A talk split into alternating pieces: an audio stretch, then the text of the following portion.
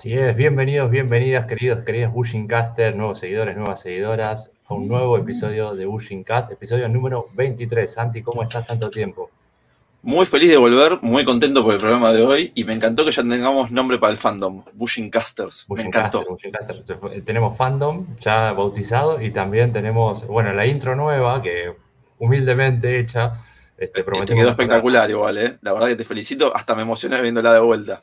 Sí, sí, hay que mejorar un poquito ahí el tema de los kamae que mostremos, pero bueno, estuvo eh, simpática por lo menos, espero que a la gente le guste. Este, así que gracias por estar ahí. Recuerden que vamos a estar leyendo todos los comentarios en vivo. Este, así que eh, las preguntas que tengan para nuestro invitado del día de la fecha eh, serán bien recibidas. Cualquier comentario, cualquier saludo. Así que sin más preámbulos, creo que vamos a presentar a una persona que ya con el nombre no hay nadie que no sepa quién es. Es eh, un practicante reconocido a nivel mundial, es uno de los más importantes exponentes en Argentina y de habla hispana, tiene seminarios hechos eh, por todo el mundo, este, cualquier cantidad de material didáctico, de estudios, programas, eh, de exámenes, DVDs y mucho, mucho bibliografía escrita por él también. Así que además, este, tenemos el, honor y el agrado de que nos comparta un tiempo eh, muy amable, este, un gran honor para todos y para todas, así que tenemos un muy lindo programa con Cristian Petrocello, Daichi Han de la Bushinkan. Hola Cristian, ¿cómo estás? Buenas noches Santi, buenas noches Javi, un gusto, una alegría estar aquí con ustedes, muchas gracias por la invitación y por la buena predisposición de armar este, este programa. Gracias por venir. Exactamente, exactamente. Creo que nosotros no seríamos nada sin, sin los demás, me parece, ¿no? Eh, bueno, creo que, es fundamental lo que están haciendo ustedes, ¿no? Por la acción. Si, sin esta acción, los demás tampoco tendrían dónde manifestarse, ¿no? Y creo que mm. esta conexión con miembros de todo el mundo es muy nutritivo para, para la Bushinkan, para que la gente se conozca un poco más.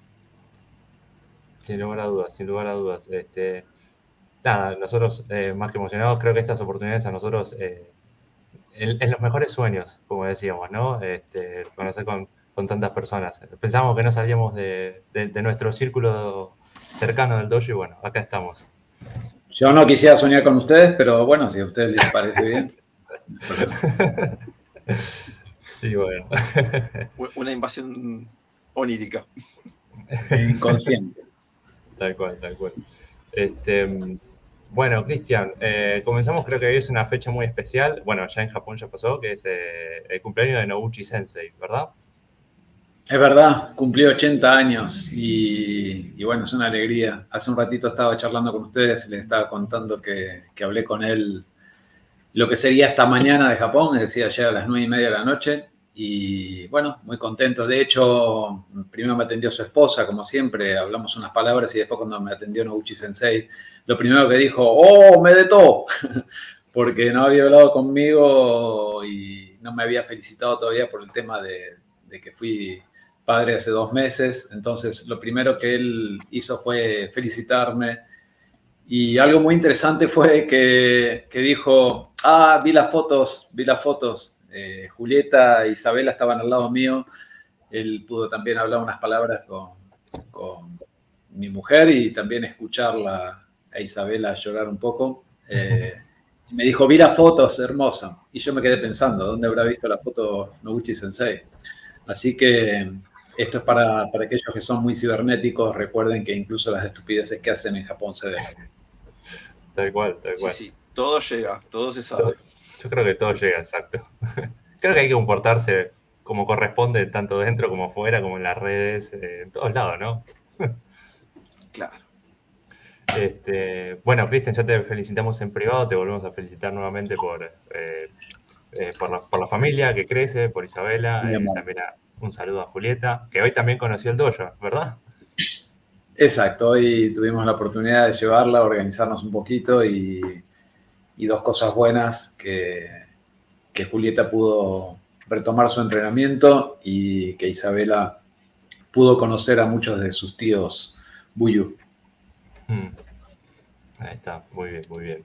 Este, bueno, eh, ya rompiendo un poquito el hielo, eh, hay una pregunta que siempre hicimos, si bien la pandemia, entre comillas, ya está eh, un poquito más encaminada, hasta ahora un poco como nació este proyecto que fue en plena pandemia, venía como excusa de, bueno, cómo sobrellevamos el entrenamiento y los que cuando se fue abriendo, cuando se fue mejorando la situación, ir preguntando, ¿no? ¿Cómo, fue que la pasó cada uno y cada una de los practicantes, cómo hicieron los instructores y las instructoras, eh, eh, creo que en un momento de inflexión mundial y, también con respecto a la práctica, ¿verdad? Eh, ¿Cómo fue ese tiempo de plena pandemia, de COVID, el entrenamiento y, todo lo demás?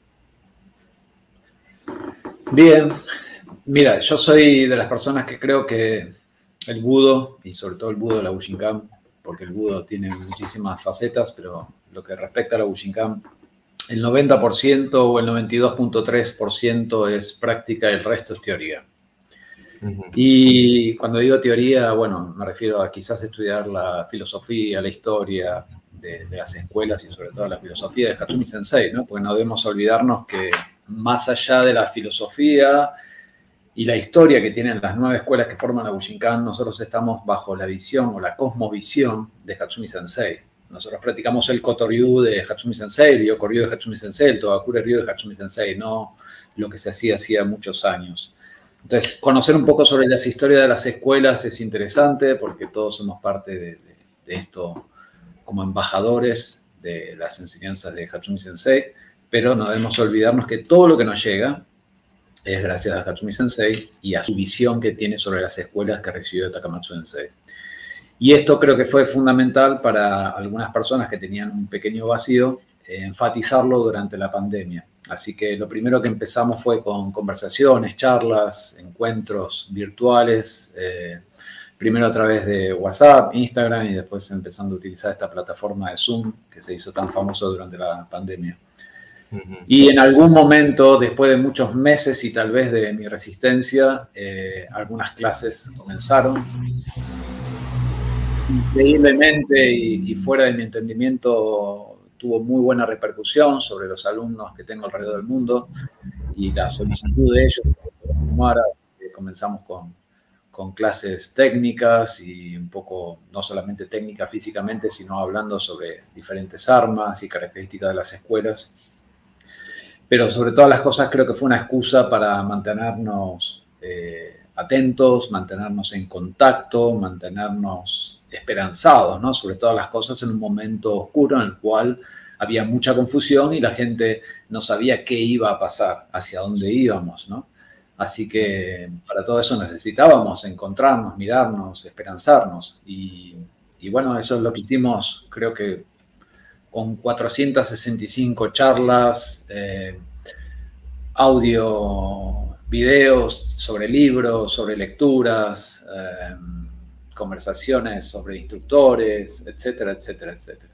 Muchísimos, muchísimos encuentros. Obviamente casi todo fue en un grupo eh, pequeño, cerrado. No, la idea no era hacerlo públicamente ni ganar de votos a través de esto, simplemente mantener en contacto a aquella gente que, confiaba en mí, que depositaba eh, su energía y, su confianza en este camino. Así que ese fue el trabajo y para mí fue muy gratificante porque eh, como todas las personas no sabíamos qué estaba sucediendo y hacia dónde íbamos y trabajar por los demás me mantuvo también esperanzado, ¿no? Porque a veces estaba organizando, ¿qué hago hoy, lunes? ¿Qué hago mañana, martes? ¿Qué hago mañana, miércoles? Todos los días preparaba un desafío, un encuentro, un video y de esta manera mantener a la gente activa. Así que eso también me mantenía a mí muy activo eh, en un momento eh, complejo y, maravilloso, maravilloso. Creo que todos aprendimos muchísimo de esto. Sin, dudas. Y, de esas eh, prácticas, encuentros, charlas, entonces esa forma de conectar, ¿queda algo? ¿Mutó hacia el entrenamiento o se volvió a entrenar como antes? No, ya no. Nuevas prácticas. No, ya no, ya no hacemos muchos encuentros virtuales. Creo que ya hay una gran libertad alrededor del mundo de, poder entrenar, de los dojos. Creo que la gente ya no tiene esta sed, esta necesidad de, encontrarse virtualmente.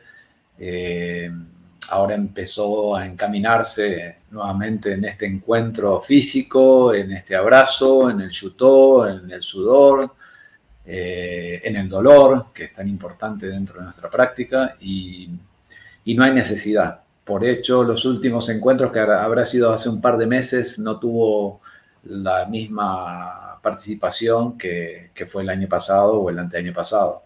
O sea, la gente no, no está tan enfocada en lo virtual. Creo que, fue un momento, fue una época, ¿no? Eh, tampoco yo lo siento, ahora ya estoy dando más cursos y empiezo a viajar y, creo que es importante este encuentro eh, con muchas personas que hace dos años y medio, tres años que no nos vemos y ahora vamos a empezar a encontrarnos. Exacto, exacto. Bueno, hablando un poco de los cursos, eh, ¿qué cursos se vienen ahora y, hacia dónde mm. llegas con los viajes? Bueno, la semana que viene estoy por Ecuador, voy a estar casi seis días. Eh, agosto, septiembre tengo Rosario, después Toronto, Canadá. Fin de septiembre bajo de Toronto hacia DF de México. En octubre, ¿qué tengo en octubre? En octubre, en octubre, ah, no recuerdo qué tengo en octubre. Brasil. Mm. Mm, sí, puede ser. No, en octubre tengo a Estados Unidos. En Palm Beach o Boca Ratón, no recuerdo. Em, noviembre, Brasil. Y por ahí, creo que tengo unas jornadas también en Chile, estamos ahí por cuadrar. Y ojalá, ojalá que un viaje de entrenamiento a Japón, fin de noviembre.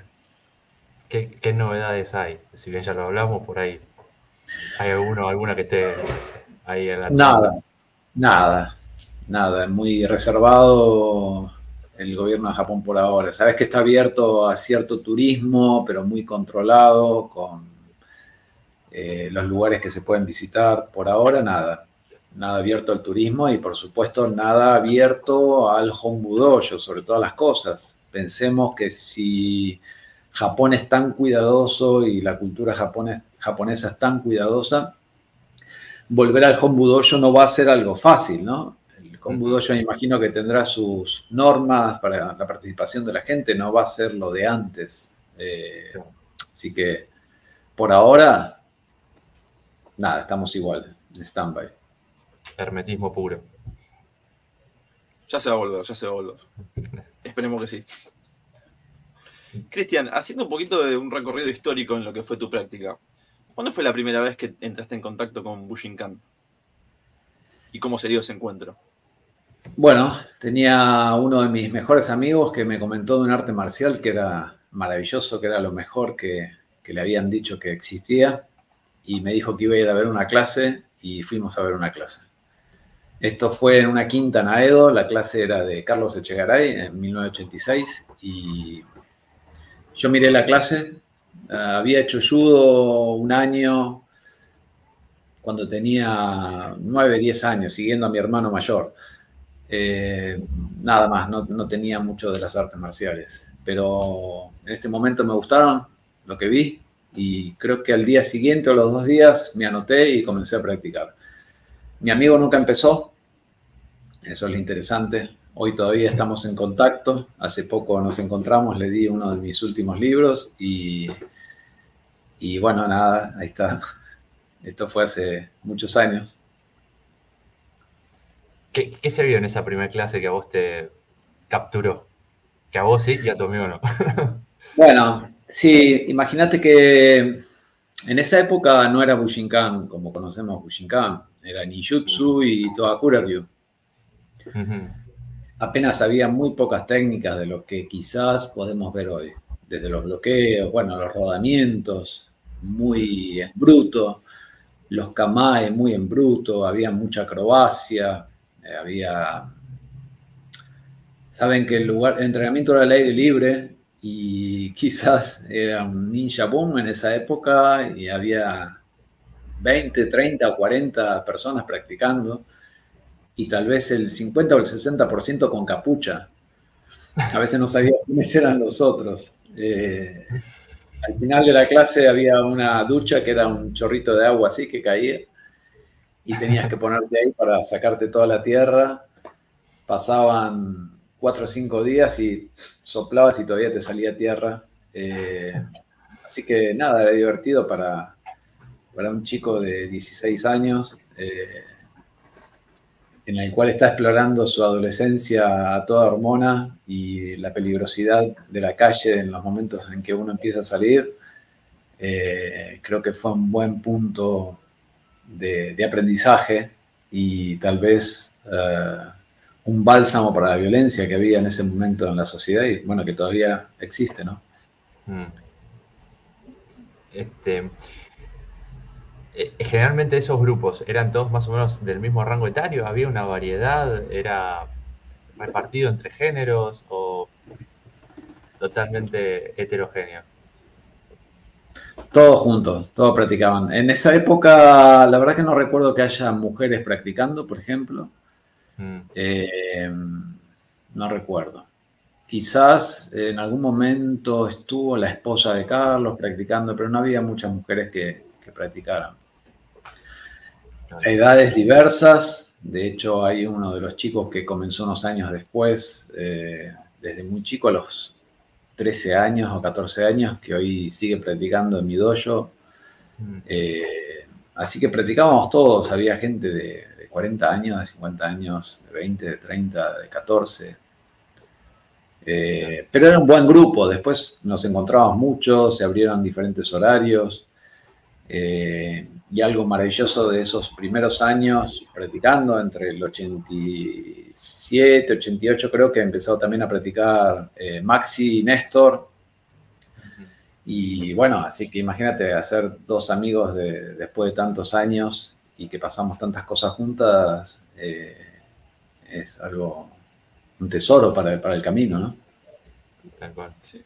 Tal cual, tal cual. Eh, si bien se lo conocía, es verdad, como, como ninjutsu, y hoy a veces también está como esta mezcla, ¿no? Decimos Bushinkan, el ninjutsu, el arte de los ninjas, los samuráis. Eh, ¿En qué momento se, se, empieza a clarificar un poco todo? Si es que se clarifica. Sí, súper interesante tu pregunta. Eh, con respecto a, lo que yo pienso que tuvo más clarificación para nuestro camino, fue en los primeros años, bueno, vino una gente de, España, eh, creo que fue en el 89, en el 90, mm. ah, y después cuando llegó Pedro en el 90, 91, 91 92, 93, empezó a venir casi todos los años. Eh, Pedro ya había viajado a Japón, Pedro Fleitas, estoy hablando de, de Islas Canarias, y él ya tenía muchísimo más conocimiento de lo que era algunas técnicas del Tenchi Shin Ryokunomaki, del Yoko Ryu, del Koto Ryu, entonces de repente teníamos una secuencia técnica en la cual apoyarnos y no solamente un comité libre en el cual se tomaban técnicas de libros o de videos y algunas pocas que habían aprendido de, de algún seminario en España, ¿no? Entonces, de esa manera comenzamos a, formar un poco más y tener clarificación de que aparte había Yoko-ryu, Koto-ryu, de que había un Kihon Japón, un Senshin no Kata. Mm. Con respecto al, tabú que, ustedes dicen sobre el ninjutsu, creo que hoy en día todavía mucha gente está atrapada, ¿no? Hay muchísima confusión de lo que es el ninjutsu. Quizás es un paradigma para muchos eh, quizás es una creencia necesaria y a veces infantil, que es muy difícil romperla, que es más fácil creer en eso que, ver la realidad. Así que yo creo que todavía hay mucha gente, incluso Daishihanes, que están muy confundidos de lo que es Bushinkan y que se apoyan más en una creencia mística sobre el ninjutsu. Este, bueno, hablaste un poquito ahí de, los primeros viajes eh, que se acercaban, eh, bueno, en el caso de los Fleitas y demás. También, bueno, en el 93 vino Hatsumi Sensei a Argentina. ¿Tuviste el encuentro ahí? ¿Ese fue el primer encuentro Hatsumi Soke? Esa fue la primera vez que conocí a Hatsumi Sensei.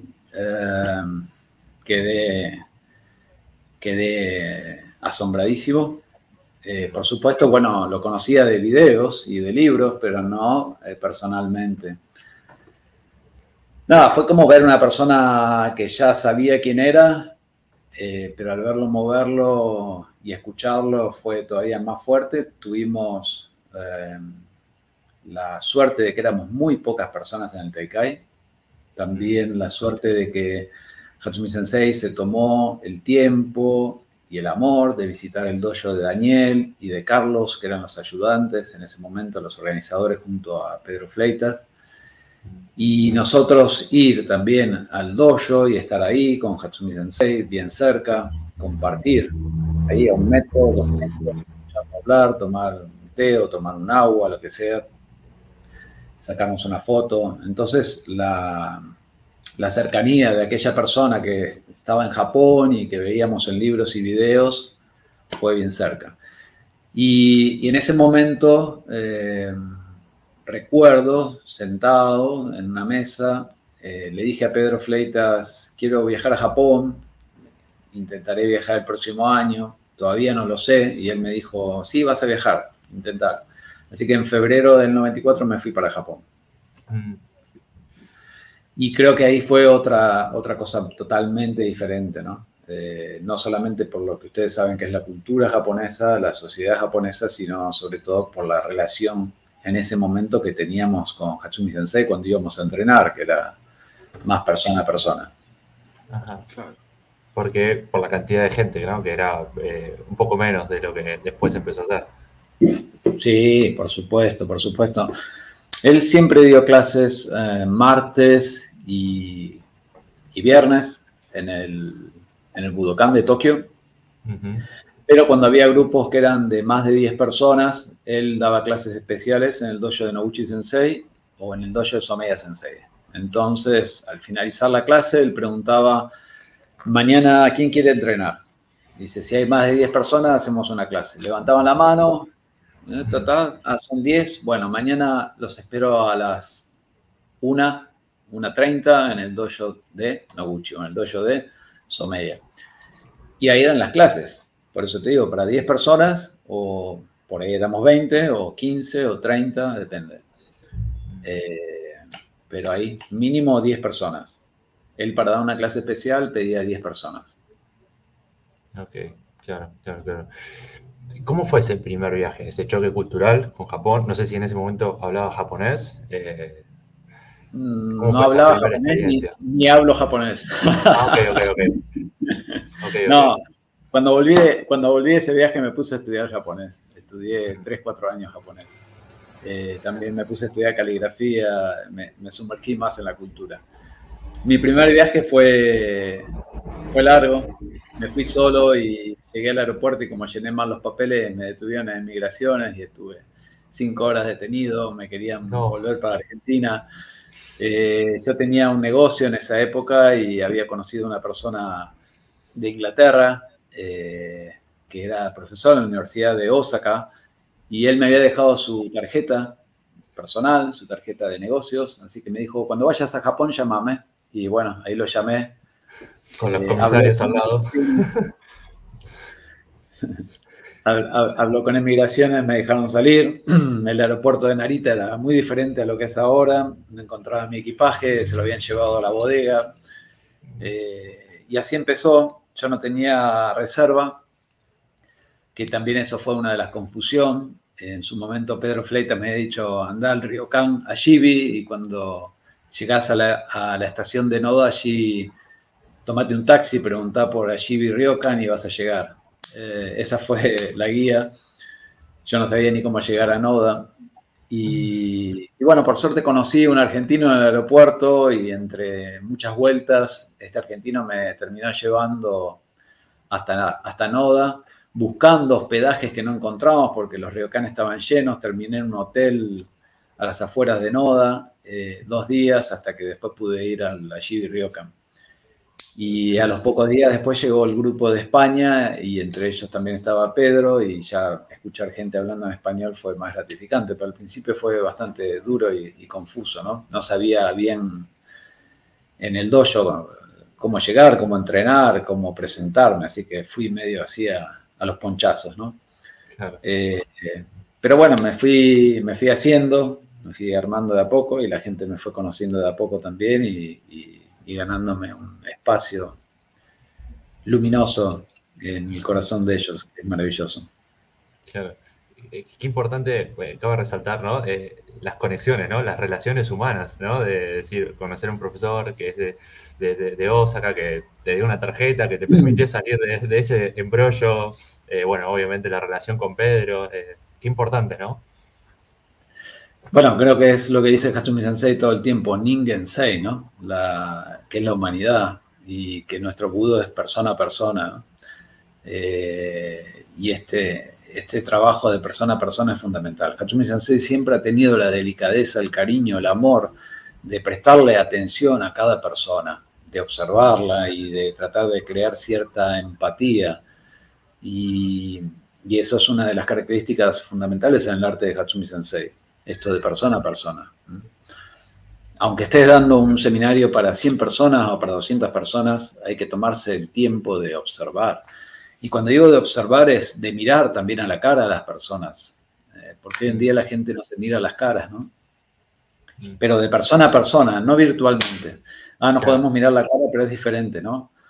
Mm. Cuando miro, cuando miro la cara, y cuando digo mirar la cara, es tal vez como, como la medicina oriental, en el cual uno debe observar, también debe oler y debe tocar, ¿no? Para sentir qué está pasando. Debe escuchar a la otra persona y para escuchar a la otra persona uno debe dejar de escucharse a sí mismo. Claro. Mm. que es casi como también debería suceder por ahí en la, práctica misma, ¿no? De por ahí, no sé, a veces pasa que uno ve técnicas y se ven muy coreografiadas y no se ven con la persona que tenemos adelante también, ¿no? Como que poner absolutamente todo, cuerpo y alma en eso, ¿no? Sí, hay, muchas técnicas coreografiadas, como tú dices, tal vez circenses, que son como flores de papel, ¿no? En verdad, para el que no sabe, admira y pone un like en videos, pero realmente es una flor de papel, no es budo, ¿no? La esencia del budo eh, está reconocida por aquellas personas que han transitado el camino. Aquel que no ha transitado el camino no puede apreciar la esencia del budo. hay que vivirlo, hay que experimentarlo para tener la noción mínima, por lo menos. Claro. Em, bueno, volviendo un poquito al tema del primer viaje a Japón, ¿qué fue lo que, lo que se vio en ese momento, ¿no? Lo que llegaste a entrenar. Este, en 1994 era Yari. Ajá. Era Yari y Kodachi. Y en las clases particulares, en las clases privadas, teníamos Yokoryu y Kotoryu. ¿Todo eso ya se conocía eh, por niveles o se daba como, como un paneo general? O sea, se explicaba en el show de, Kotoryu. Eh, yo te voy a decir lo que yo vi y lo que después los Daishihan japoneses, alumnos de Hatsumi Sensei, me dijeron. Mm. En su momento, Hatsumi Sensei siempre venía eh, con las anotaciones. Eh, traía un densho y leía la técnica y la hacía así, pim, pum, pam, rápido. Esto es así, practíquenlo dos, tres minutos y él empezaba con genka, genka, genka, genka. De hecho, en esos años, y no recuerdo si fue el 94 o el 95, vimos Koku y Hatsumi Sensei hizo creo que 60 o 70 genkas de Koku durante varias clases y él nos dijo, con esto estoy enseñando todo Yokoryu. A través de Goku yo les estoy enseñando todo y ocurrió. Ah, para mí sonó como filosófico, tal vez metafórico. Hoy en día sí lo entiendo y realmente aprecio todo eso que pasó. Eh, pero fue muy difícil, fue muy difícil entender el nivel que estaba haciendo Hatsumi Sensei en ese momento. Ah, con Yari hacíamos lo mismo, empezábamos con campo, Shiho Wasa y mostraba la técnica y después cómo hacer la contratécnica de eso y cómo hacer la técnica con el Yari, con un Kodachi, cómo defenderte del Yari si tenías un Kodachi solamente. Entonces Hatsumi Sensei siempre ha hecho eso, ha tomado eh, la forma, el kata, el wasa y como bien es uh, también, ha creado un envase en el cual ha ido moviendo este contenido y cambiándole los colores, ¿no? Como un arco iris. nos ha mostrado todas las posibilidades que pueden salir de una técnica, para que no seamos así como un caballito de guerra que va para adelante corriendo. Eh, Y creo que eso es fundamental. Nunca, nunca trabajamos más de 10 minutos una, forma, un kata. Mm, mm. Por, lo menos con, por lo menos con Hatsumi Sensei. Claro, claro, claro. Eh, porque eso también, es, a veces, yo por ahí lo pienso, eh, a veces puede llegar a ser un arma de doble filo, ¿no? ver eh, la técnica propia como corresponde, digamos, y después los genka, ¿no? después, también, como el ninjutsu y bushinkan, nos puede generar algún tipo de mareo. Sí, ah, y lo ha, lo ha formado en todos los países eso, porque no solamente con Hatsumi Sensei, con los shihanes también, con los shihanes japoneses me refiero, porque yo iba y entrenaba eh, en el dojo de Noguchi Sensei era de una manera, y cuando lo entrenaban lo de Someya era de otra manera, y cuando entrenaban lo de Nagase era de otra manera, y cuando lo entrenaban lo de, que ya no está más en Bushinkan, era de otra manera. Entonces, cada instructor tenía una forma de transmitir eh, ese kata y era muy confuso. Si yo entrenaba solamente con X profesor, volví a Argentina y decía, el kata es así. Y mi otro compañero iba a decir, no, no, el kata no es así, es así. Entonces, el kata es subjetivo. Por supuesto, tiene un conjunto de movimientos en el cual hay una patada, hay un puño, hay un agarre, etc. Pero tiene muchísimas posibilidades hay algo muy interesante eh, y una de las personas que va siempre al Hombu Dojo y en su momento, cuando daba clases en su dojo también, Noguchi Sensei, él lleva los denjos de, las escuelas o de las armas y empieza a transmitir técnica por técnica. Y entonces él se para y la lee así. Y hay veces que la misma semana hace las mismas técnicas, porque se va un grupo y a la siguiente semana viene otro grupo, entonces él comienza de nuevo con Takagi Ryu o con Koto Ryu. Y lo ves que está leyendo siempre. Y mi duda siempre fue, dije, pero si la enseñó la semana pasada, ¿cómo no se acuerda después de tantos años? Y él la lee y está así, la mira así, me dice, a ver, vení, derecha, pero la vimos, le digo, Sensei la, mostró así, la semana pasada era así, así, ah, sí, ah, puede ser, sí, no, pero puede ser así. Entonces, las, incluso el denche, cómo están anotadas las técnicas, tienen muchas posibilidades. Y lo que uno debe encontrar entre todas esas posibilidades es la esencia de la técnica, del kata, de la forma. No quedarte atrapado de que, mira, es el puño así. No, también puede ser así, porque por supuesto todos los adversarios son diferentes. Y también tenés que aprender a utilizar la técnica derecha, izquierda, ura o mote, eh, en shoden, en chuden, los diferentes niveles, eh, que te ataquen por el costado. Entonces, la técnica tiene muchísimas maneras de practicarla. Esa, esa, confusión, eh, por supuesto, que nace de quienes estudian las katas, y ni hablar de los que solo estudian con Hatsumi Sensei.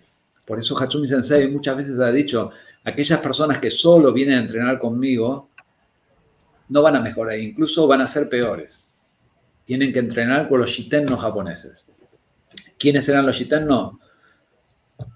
Seno Sensei, Oguri Sensei, Nagato Sensei y Noguchi Sensei. durante mucho tiempo los shitennos fueron ellos cuatro y quedaban clases en el Hombu Dojo. Y mm. Hatsumi Sensei decía, entrenen con ellos, porque si no entrenan con ellos, si solo entrenan conmigo, van a ser peores. Y creo, tal vez, en mi pensamiento, no, no digo que lo dijo Hatsumi Sensei, pero tal vez se refiere a esta parte, justamente, la forma de enseñar de Hatsumi Sensei es tan subjetiva y tantas gencas que si no tenés un lugar a donde apoyar tu forma y tu mente, construir un apoyo, puede producir más confusión que claridad.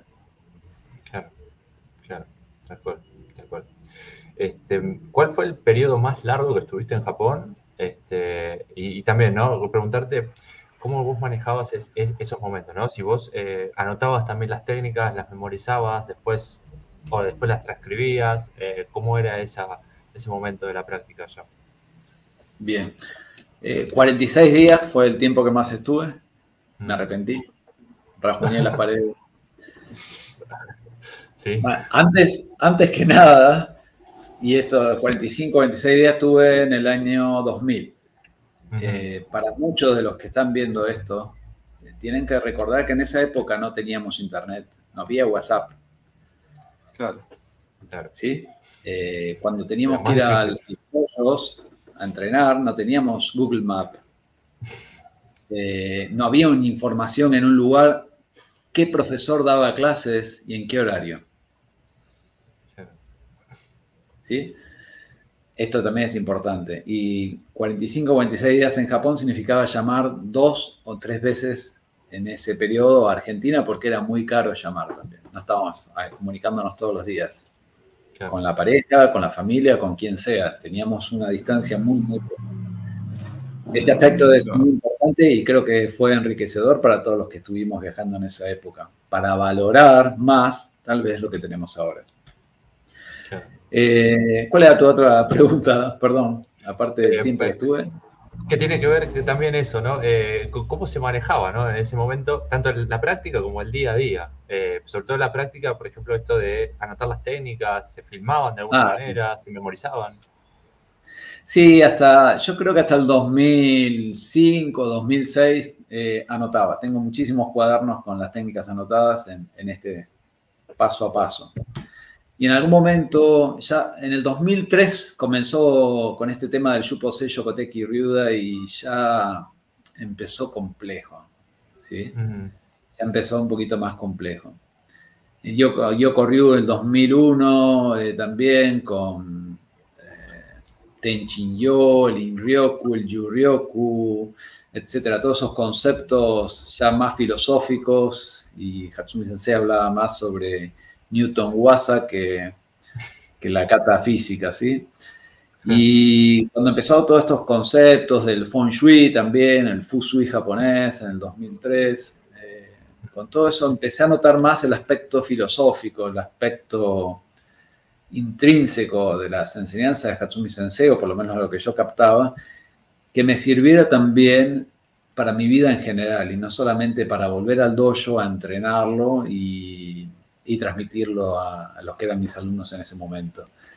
Empecé a, tomar más la filosofía de Hatsumi Sensei, a anotar sus frases, lo que había captado, lo que yo había sentido también, y de esta manera fui construyendo otro tipo de, de densho, ¿no? Un densho más para mi existencia que, que para solo mi entrenamiento en el dojo. Claro,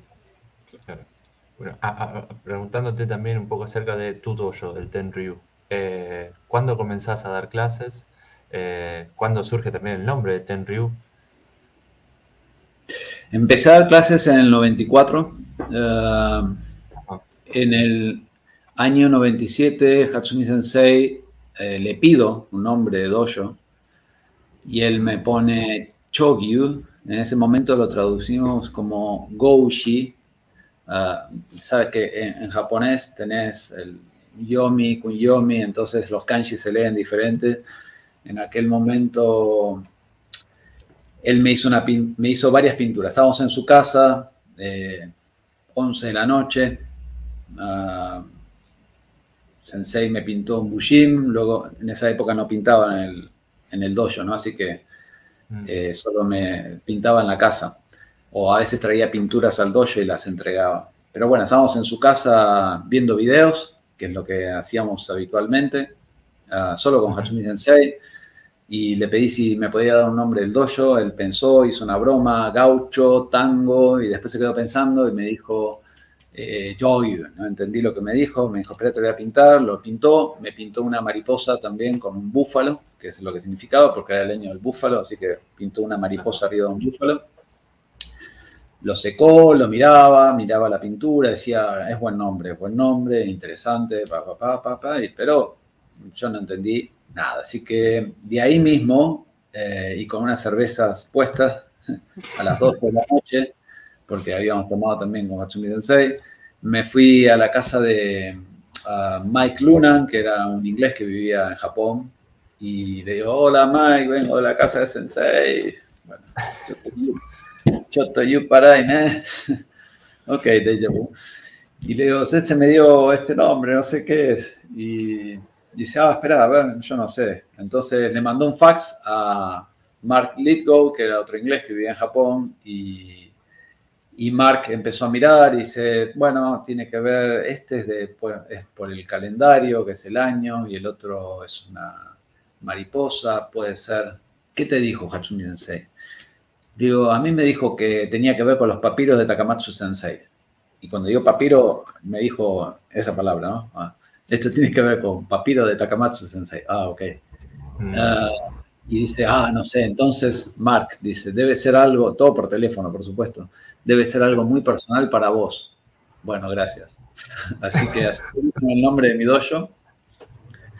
Ese nombre se mantuvo hasta el 2003, 2004 aproximadamente, porque en algún momento, en 2001, Hatsumi Sensei me había dado el Bugó, nombre de guerra de Tenryu, y, uh, y en algún momento sentí que el nombre del dojo debía cambiar de Chogyu a Tenryu, y creo que eso fue aproximadamente en el 2003, cuando hice una transición de mi dojo en Palomar a Castelar. Así que ahí creo que cambió a Tenryu Dojo. Mm. ¿Cómo es recibir el nombre de guerra? Eh, ¿Cómo lo sentiste? ¿Cómo, cómo se recibe, si fue en un momento también en general o ahí en esos encuentros. Eh, fue en su casa también, sí, fue en su casa también. Fue muy interesante porque yo había recibido el, décimo Dan, 2001, y,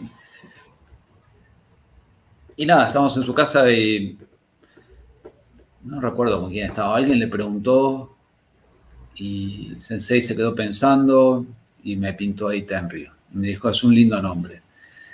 Recuerdo que al año siguiente ah, él también me lo volvió a pintar, Tenryu, con otros kanji. Y estábamos sentados en el sillón conversando y yo le presenté una situación un poco difícil, una situación sobre una persona que falsificaba sus certificados y vendía copias de sus videos un miembro de la Bushinkan, un instructor de la Bushinkan de otro país, no de Argentina, de un país limítrofe que lo separa por la cordillera. Y entonces uh, Hatsumi Sensei se puso como enojado y yo dije, uy, ¿para qué le conté esto? No? Yo le pregunté qué, podía hacer con respecto de eso, ¿no? Para, esta persona. Y él me dijo, miró la pintura y me dijo, Tenryu. Eh, no sé qué quiso decir con eso. Ah, si, que me encargue yo o algo, pero por suerte esa persona con el tiempo dejó de practicar y bueno, como todos sabemos, eso ha pasado en todos los ámbitos, ¿no? Siempre. Eh, ¿Qué significa un hombre de guerra? Creo que significa un dedo que señala hacia dónde debemos entrenar, más que nada. Y ahora está de moda, todos quieren tener un nombre de guerra, ¿no? Antiguamente Hatsumi Sensei le daba los décimos danes, eh, después era los decimoquinto danes, eh, y después ya cualquiera que le pedía el nombre, Hatsumi Sensei le daba el nombre. Yo creo que ah, hoy en día, bueno, lo dan otras personas, otros instructores, yo a veces también le doy a mis alumnos más avanzados un nombre de guerra. Creo que significa más como una indicación de las características que tiene esa persona y hacia dónde debe eh, buscar o enfatizar su práctica. Me parece que trata más de eso con respecto a la práctica de las artes marciales. Claro. Eh, ¿qué, significado, digamos, eh, más allá de, esta indicación o, meta o, faro, qué significado es Tenryu? ¿Es dragón del cielo? Tenés cielo, tenés cielo. Y río es dragón. Mm, eh, ah, se abrieron varias puertas, eh, sobre todo estas situaciones, ¿no? De decir, eh, las complicadas de Bushikan, de decir, la falsificación de grados y demás. ¿Hay algún tipo de recomendación o forma de actuar? ¿O siempre uno debería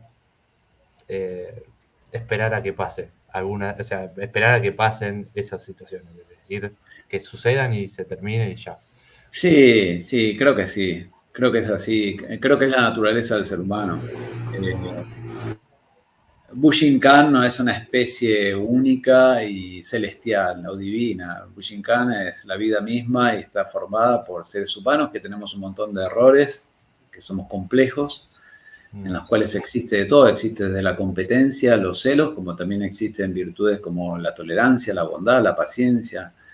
Eh, y entre esta confusión quizás está la ignorancia. Cuando digo ignorancia, eh, sin que suene una mala palabra, me refiero a no conocer la manera correcta de hacer las cosas. Entonces hay gente que por ahí piensa que, está bien copiar un video y entregárselo a sus alumnos y cobrar un dinero por eso, o está bien hacer su propio certificado y cobrar por eso. Creo que es más, más ignorancia que otra cosa. Eh, ahora, si uno lo hace ya sabiendo que está mal hecho, es maldad. Y no hay gente que sea mala. Yo creo que hay gente que es ignorante y hay gente que es estúpida. Y hay veces que cuando la gente estúpida se junta con otro estúpido se potencian. Eh, así como las tormentas se juntan entre sí y forman una tormenta apocalíptica, ¿no? Eh, las personas se juntan por su manera de sentir y de pensar y muchas veces también en su manera de sentir y de pensar está la estupidez. Y Pushinkan también está lleno de gente tonta. Yo seguramente debo haber sido muy estúpido muchas veces y ahora seré un poco menos estúpido, pero todos caemos en, esta ignorancia.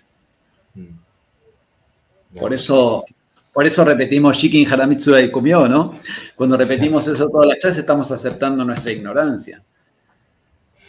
Mm. Estamos buscando luz, claridad Daicomio, para tener esclarecimiento, para lograr esos paramita, haramitsu, y trascender hacia Shikin, ¿no? Esa trascendencia de la dualidad. Pero decimos Shikin Haramitsu Daicomio. Cuando decimos eso y cuando juntamos las manos y nos agachamos con un acto de humildad, estamos aceptando que somos ignorantes. Estamos aceptando que entendemos el camino y que lo que queremos a través de nuestra práctica es una realización de esclarecimiento en el camino. Entonces, la estupidez está en todos, la ignorancia está en todos, en menor o en mayor grado. Y bueno, entre eso puede significar a veces falsificar un certificado. Eh, bueno, hablando un poquito también de, temas grados, pero ya desde el otro, desde otra visión, ¿no? Hablaste, me habías contado que el nombre de guerra lo recibiste con el décimo Dan. Eh, también otra de las preguntas que siempre solemos hacer es, eh, ¿cómo es ese momento, no? De, esas graduaciones eh, también, que son una inflexión relativa también. también depende mucho de, cómo la tome la persona, ¿no? Tanto como es el Saki Test en el quinto Dan y, bueno, el Shihan también, ¿no? Y obviamente cómo fue también toda esa situación del Dai Shihan. ¿De, qué hablo? ¿De todo eso? La dejé muy abierta la pregunta, ¿no? Empecemos por el Godan Test. ¿Por el Godan Test mío? Ah. Sí. Ok. Ah, el Godan Test fue en 1997. A punto de 1996 porque estaba en el Budokan en Cesar y a Hatsumi Sensei ya me había dado el cuarto Dan y, cuando dijo hay alguien para el Godan, dos amigos, Aaron de, New Zealand y, Mike Lunan de, Inglaterra, me empujaron y yo clavé las guampas así, me agaché y no pasé. Después dije, no, no, no, tenía un concepto de si recibí el cuarto Dan este año, no, no, todavía no. Y bueno, así que el año siguiente en un almuerzo con Hatsumi Sensei y estaba con Maxi, mm. Maximiliano Rosati de Argentina, y estaba también eh, una persona que era alumno de Marcelo Ferraro en ese momento, Hernán Goisman, que había venido con nosotros porque eh, nadie viajaba a Argentina en el 97 y solo viajábamos con Maxi. Y Daniel nos llamó y nos pidió si podíamos llamarlo a Hernán, así que le dimos la bienvenida. Dijimos, sí, Hernán, vení. Hernán. Mm. Estábamos sentados los tres. Hatsumi Sensei me preguntó qué grado tenía. Le digo, Sensei, usted me dio el cuarto Dan el año pasado. Así que Sensei agarró la Kirin y hizo... sirvió y me dijo, Kampai, tomorrow katana, tomorrow katana test. Y yo, ah, como katana test. Ah, creo que no comí más. El día siguiente no hubo clase, al otro día hubo clase con Hatsumi Sensei. Lo habitual en ese momento era que 15 minutos antes de la clase, Hatsumi Sensei decía, ok, antes. Y se tomaba el sequites. Y no, no, no dijo nada Sensei, pero por supuesto yo ya conocía el hábito, así que 20 minutos antes ya estaba completamente desconcertado. Y esta, esto duró una semana. Varias clases esperando y no, no, no, no sucedía. Y tuvimos una clase especial en el dojo de Someya Sensei. Eh, habían llegado de España Paco Roldán y Pedro Fleitas con el grupo de estudiantes y presentaron dos alumnos eh, para el Godantes. Le pegaron dos palazos fuertísimos. Estamos hablando que fue un año complejo, el año del yo, del bastón. Y Sensei tomaba el Godan con el Fukuro Yo, que era mucho más largo. Y el año anterior había tenido un problema con uno de sus alumnos que se había ido de la Bushinkan, o mejor dicho, él lo fue de la Bushinkan. Y Hatsumi Sensei empezó a tomar el Godan muy fuerte contra el piso. Decía que no, no iba a haber más falsos Shidoshis, que tenían que pasar bien la prueba fue un año duro y Sensei, pa, pa, pa, mucho palazo. Y estuvo conversando sobre lo que era el Godantes, la historia del Sakites en Tobacure Ryu, cómo se tomaban las playas antiguamente, con el sonido de las olas para que no escucharan ningún ruido, que era una tradición. Y todo esto duró como media hora. Preguntó si alguien más sabía para el Godan. Eh, los instructores que tenían alumnos dijeron no, nadie más. Y Hatsumi Sensei miró hacia, hacia atrás y me señaló y me dijo, you. Y yo hice así y estaba atrás, no había nadie.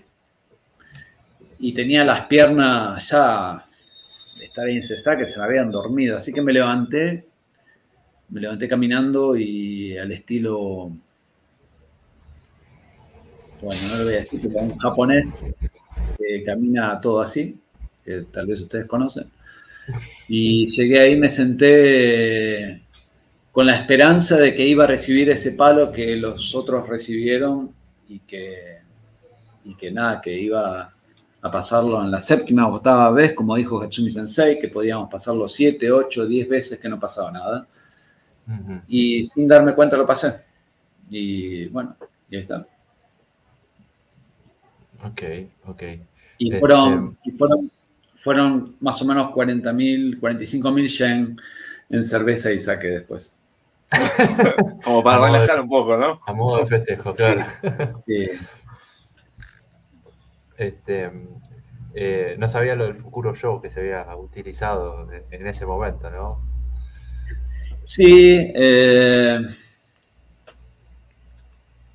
sí. Sensei lo ha tomado con cualquier cosa, incluso él decía que lo podía tomar con una cuchara, el saquités, que no era importante el instrumento, sino la intención. Mm. Okay. Eh, qué durísimo no pasar un saquités con una cuchara, pero bueno. Sí. Peor sería con un tenedor, pero bueno. una cuchara rebota. Un extravadiente ahí.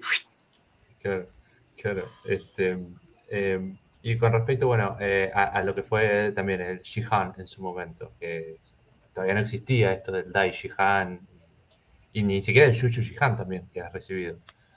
Sí, el, décimo Dan lo recibí en el 2001 y que creo que recién le estaba comentando. Eh, fue interesante porque Sensei también me dio las llaves del Hombu Dojo y me dijo que diera clases. Y yo recibí el décimo Dan y al día siguiente me fui a Kioto a las 4 de la mañana. Nos fuimos con Maxi, Néstor, Rafael de Venezuela, y un amigo mío, que es el que conocí en mi primer viaje hacía muchos años, que les dije que cuando me detuvieron en el aeropuerto en mi primer viaje, esa persona de Argentina que vive en Japón hace muchísimos años, es un gran amigo. Y él nos llevó hasta Kioto a pasear, fuimos un día a pasear. Pero se nos hizo tarde y no, no pudimos volver a la clase de Hatsumi Sensei. Y yo estaba preocupado porque Sensei me había dado las llaves y yo no sabía qué tenía que hacer con las llaves. Él me dijo, es tu casa, da clases cuando quiera. Y yo, ok, pero no sabía si las llaves las tenía que devolver, cuando llegaba, cuando salía. Así que lo llamé a Hatsumi Sensei y le dije, Sensei, eh, no voy a llegar a la clase, estamos en Kioto. Eh, Cristian, de Argentina. El mensaje en el contestador automático de Hatsumi Sensei. y, y cuando volví al siguiente viaje, Hatsumi Sensei nos miró y nos dijo, tengan cuidado porque Kioto está muy peligroso. Y nosotros quedamos sorprendidos porque habíamos tenido una experiencia fuerte en Kioto. En otra charla se las voy a contar porque es bastante larga, pero eh, con los yakuza, con la mafia. Y, y prácticamente tuvimos ahí el límite, ¿no? Con armas de fuego, fue, fue algo fuerte. Eso lo puede contarse los Maxi si hacen un día una charla con Maxi que va a ser interesante. Lo anotamos, lo anotamos, sí, sí. Anótenlo. Acabo de recomendarlo. Vamos a mandar a Maxi ahí. Así que, nada, estuvo, estuvo interesante. Y, y Sensei no sabíamos cómo sabía él que había sucedido esa situación a 500 kilómetros de, de Noda, ¿no? en ese momento, sin internet, señores, sin internet. Bueno, eh, creo que Paul también nos había comentado, no una situación similar, pero diciendo, yo estaba hablando con otra persona en otro momento y Hatsumi Sensei el día siguiente le pregunta acerca de eso. Es decir, ¿cómo, cómo es que sabe? ¿De dónde saca la información? Tiene espías por todos lados. todo le llega, todo.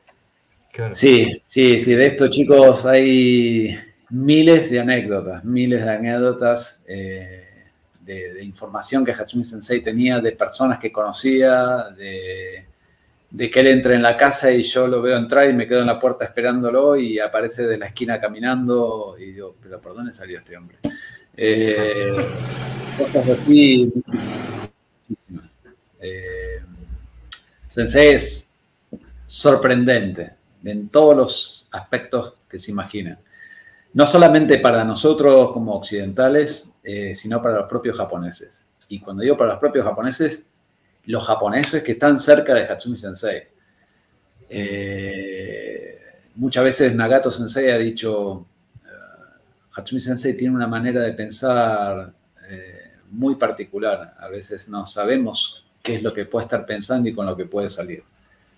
Uh, Noguchi Sensei también, lo pueden escuchar en muchas entrevistas, Hace poco le hice una entrevista que, bueno, no, es pública, pero estuvimos haciendo una, conversación, eh, está en video, en la cual él también cuenta esto, ¿no? De, lo sorprendente que es Noguchi, eh, Soke también con ellos mismos. Ellos mismos se siguen sorprendiendo después de estar 50 años con, él. Eh, hay muchísimas historias. Es una persona muy, muy particular. Ojalá tengamos el gusto de conocerlo también. Eh, más allá que también nos pasa como que ya lo conocemos eh, por, por, todas estas eh, intercambios, estas, experiencias también, Yo particularmente digo que nadie conoce a Hatsumi Sensei. Bueno, es verdad. Es multifacético y, y, muchos conocemos unas fases de él, unas caras de él, unos personajes de él. Mm. Eh, y muchas veces tomamos ese personaje que nos conviene eh, que nos ayuda a nosotros para apoyarnos en cuál es nuestra búsqueda personal, pero realmente no lo conocemos completamente. Es una persona que está ahí, es, como una niebla, está ahí entre que se mueve entre la luz y la oscuridad. Es muy difícil descifrarlo. Yo, eh, la verdad es que, he tenido experiencias muy, muy cercanas con Hatsumi Sensei. Eh, de estar comiendo con él muchas veces, de compartir cosas muy personales, de que él me cuente cosas muy privadas de la Bushinkan también. Y, después de tomar una distancia eh, que parece que desaparecí para, su vida, que, estoy ahí, que ni me mira, que desaparezco. Sí, es, es, increíble la capacidad que tiene Sensei de cambiar toda la visión. Apenas uno cree que entiende Hatsumi Sensei, él cambia completamente, se desvanece y rompe la estructura que has creado en tu mente. Y esto ha, sido siempre así. Hace unos años, hará como 15 años atrás, o un poco más, 20 años atrás, en su casa hablando sobre determinada persona de Japón, eh, sobre un inconveniente que había visto con esta persona también, que parece que había dado unos seminarios fuera de Japón sin permiso. Hatsumi Sensei empezó a hablar, bla, bla, bla, y, y me decía, no pienses. Me miraba, no pienses. Yo, pero Sensei, ¿cómo hago para no pensar? Y me dice, no, estás pensando. Y yo, pero no pienso. Deja de pensar. Yo tuve que dejar de pensar por Takamatsu Sensei. No pienses, me decía no pienses. Y yo me quedé pensando, reflexionando. Fue terrible porque a la noche soñé con la cara de Sensei que me hacía, tú, no pienses. Fue muy duro, pero después me quedé reflexionando. Eso fue, no, fue como en el 2009, 2008, 2008, 2009. claro, él tuvo que dejar de pensar porque Takamatsu Sensei rompió todas sus estructuras. Imagínense, era un campeón de judo, había practicado eh, varios koryu, se encontró con Takamatsu Sensei, una persona mayor, con un ojo de vidrio, con las uñas que parecían de alambre, se las quitaba por todos lados, eh, lo golpeaba durísimo, eh, se embriagaba, lo sacaba a practicar a la noche con una espada real. Entonces rompió todas esas estructuras que tenía Hatsumi Sensei como científico, porque él era médico, había estudiado las ciencias, ¿no? Hatsumi Sensei era una persona universitaria de ciencias y de repente Takamatsu Sensei movió todos, todos, todas sus creencias. Creo que también eso habrá sido parte de por qué él se enfermó, porque tuvo que hacer un renacimiento, tuvo que salir otra persona que iba a cambiar de Yoyaki a, a Masaaki, ¿no? Entonces, este Masaki Hatsumi es una persona que dejó de pensar en la forma antigua que tenía de pensar para moverse en una nueva dimensión y eso es lo que le iba a convertir en, en soque o en el gran soque, ¿no? Porque hoy en día deberíamos hablar del gran soque. Mm. Que ningún otro de los soques que hay le llega ni a los pies, ¿no? Claro, claro, claro. Eh, Qué difícil, ¿no? Porque ahora no sé cómo preguntar, decir, y nosotros deberíamos hacer como aprender algo, ¿no? De, esa desestructura, ¿no? Eh, pero que también es difícil ponerla en palabras.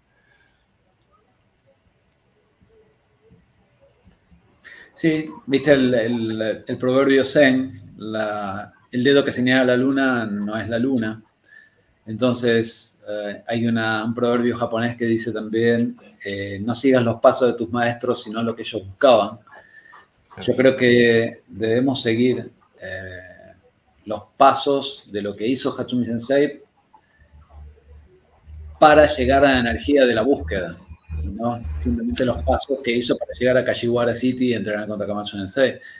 Hoy en día todos quieren aprender el budo en Japón y Hatsumi Sensei ha dicho la Bushinkan no está en Japón, está fuera de Japón. Eso es muy interesante.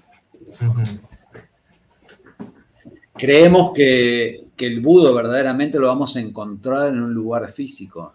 Y, por más que vayamos a Japón, si no estamos con la apertura necesaria, no vamos a entender la esencia del arte de Hatsumi Sensei.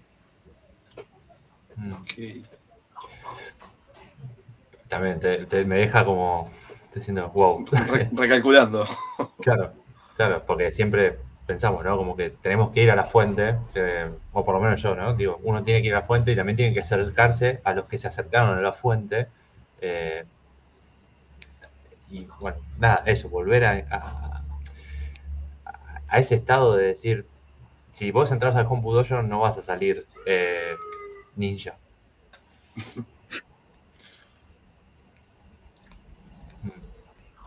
¿O, sí? ¿Me estás preguntando? No, no sé, no, eso es retórico. Eh, sí. Eh, pero claro, ahí ya tenemos algo mucho más complejo que es ser ninja, ¿no? Claro. La eterna ah, pregunta. Sí, sí. ¿Hacemos ninjutsu realmente? ¿Hacemos ninjutsu? ¿Qué es el ninjutsu? ¿Qué es el ninjutsu? Claro, ¿hacemos realmente ninjutsu? Yo creo que lo que hacemos es Bushinkan y es una, nuevamente una cosmovisión de la existencia de las artes marciales japonesas, de las tradiciones que recibió de Takamatsu Sensei, pero siempre desde el corazón de Hatsumi Sensei y desde su visión y personalidad única. Eh, nuevamente, nosotros no estamos haciendo el Sandachu Momochi, el Momochi Den. Eh, tampoco estamos haciendo el Takamatsu Den sí estamos dentro de una línea, un linaje, pero nosotros estamos haciendo el Katsumi Den. Y el Katsumi Den es esa persona que aprendió fútbol, que estudió danzas cuando era chico, esa persona que tuvo una enfermedad durante cinco años, esa persona que no tuvo hijos, esa persona que viajó por todo el mundo, ese médico, ese traumatólogo, osteópata. Esa personalidad es la que estamos estudiando. Eh, porque seguramente el Koto Ryu de hace 200 años sería diferente eh, a lo que se hace ahora. No podemos decir, ah, porque Koto Ryu era así y en los pergaminos dice así. ¿Qué pergaminos estás hablando? ¿Un papel higiénico que tenés escrito?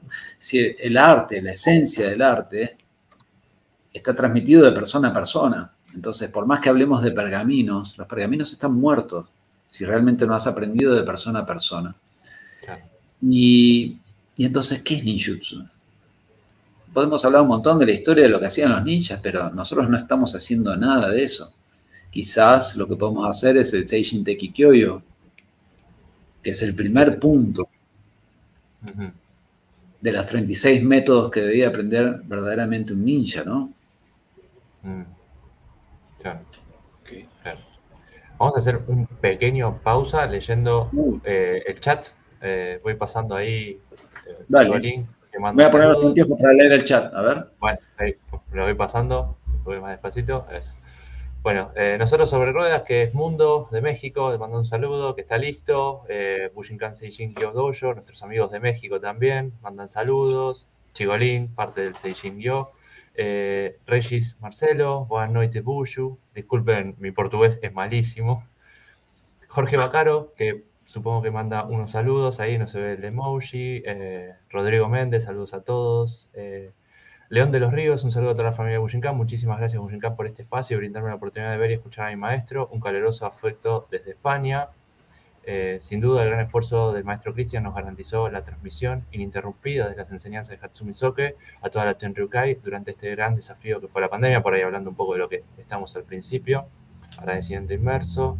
Eh, Víctor Science, saludos de México, muy emocionados por la próxima visita de Cristian. Eh, del Goku Dojo de Nueva York, eh, saludos. Pablo Joaquín, muy bueno. Toronto, que hablábamos también, saludos. Nos vemos pronto, Cristian. Abrazos de Canadá. Luciano Silva, buenas también de Brasil, o de Portugal, disculpen ahí el error si me equivoco. Rodrigo Drodi, saludos a todos. bueno, muchos saludos. Acá hay una pregunta no hablo bien portugués, ¿eh? ¿Vocês têm percibido mudanças a Bushinkan como nuevos soques viajando y administrando fuera de Japón? Eh, yo no entendí bien la pregunta, no quiero decir H por B. Por ahí si está en español, no sé, Cristian, si vos la entendiste. Ah, a ver, ¿de quién es Luciano? Um, ¿Vos han percibido mudanzas y han eh, percibido algún cambio de la Bushinkan en los nuevos soques que están viajando y administrando seminarios fuera de Japón? no, creo que las personas que están dando seminarios fuera de Japón eh, son las personas, eh, en este caso está Nagato Sensei, Noguchi Sensei y Furuta. En algún momento salió Sakasai también. Eh, son personas cercanas a Hatsumi Sensei, así que están transmitiendo la idea del sentimiento de Hatsumi Sensei. Hay algo que dijo Nagato Sensei a finales del 2019 y fue que sería bueno que no nos llamen Soke a nosotros, porque el Soke es Hatsumi Sensei y todavía él está vivo. Eh, a mí, y lo digo bien argentinísimo, ¿sí? me hincha bastante las pelotas eh, que hablen de otros Sokes y todavía está Hatsumi Sensei vivo. Muchas personas es como si estuvieran pensando que Hatsumi Ah, sí, sí, que ya no está y que están los demás soque. Sí, está bien, tiene un título de soque, pero todos están siguiendo a Hatsumi Sensei.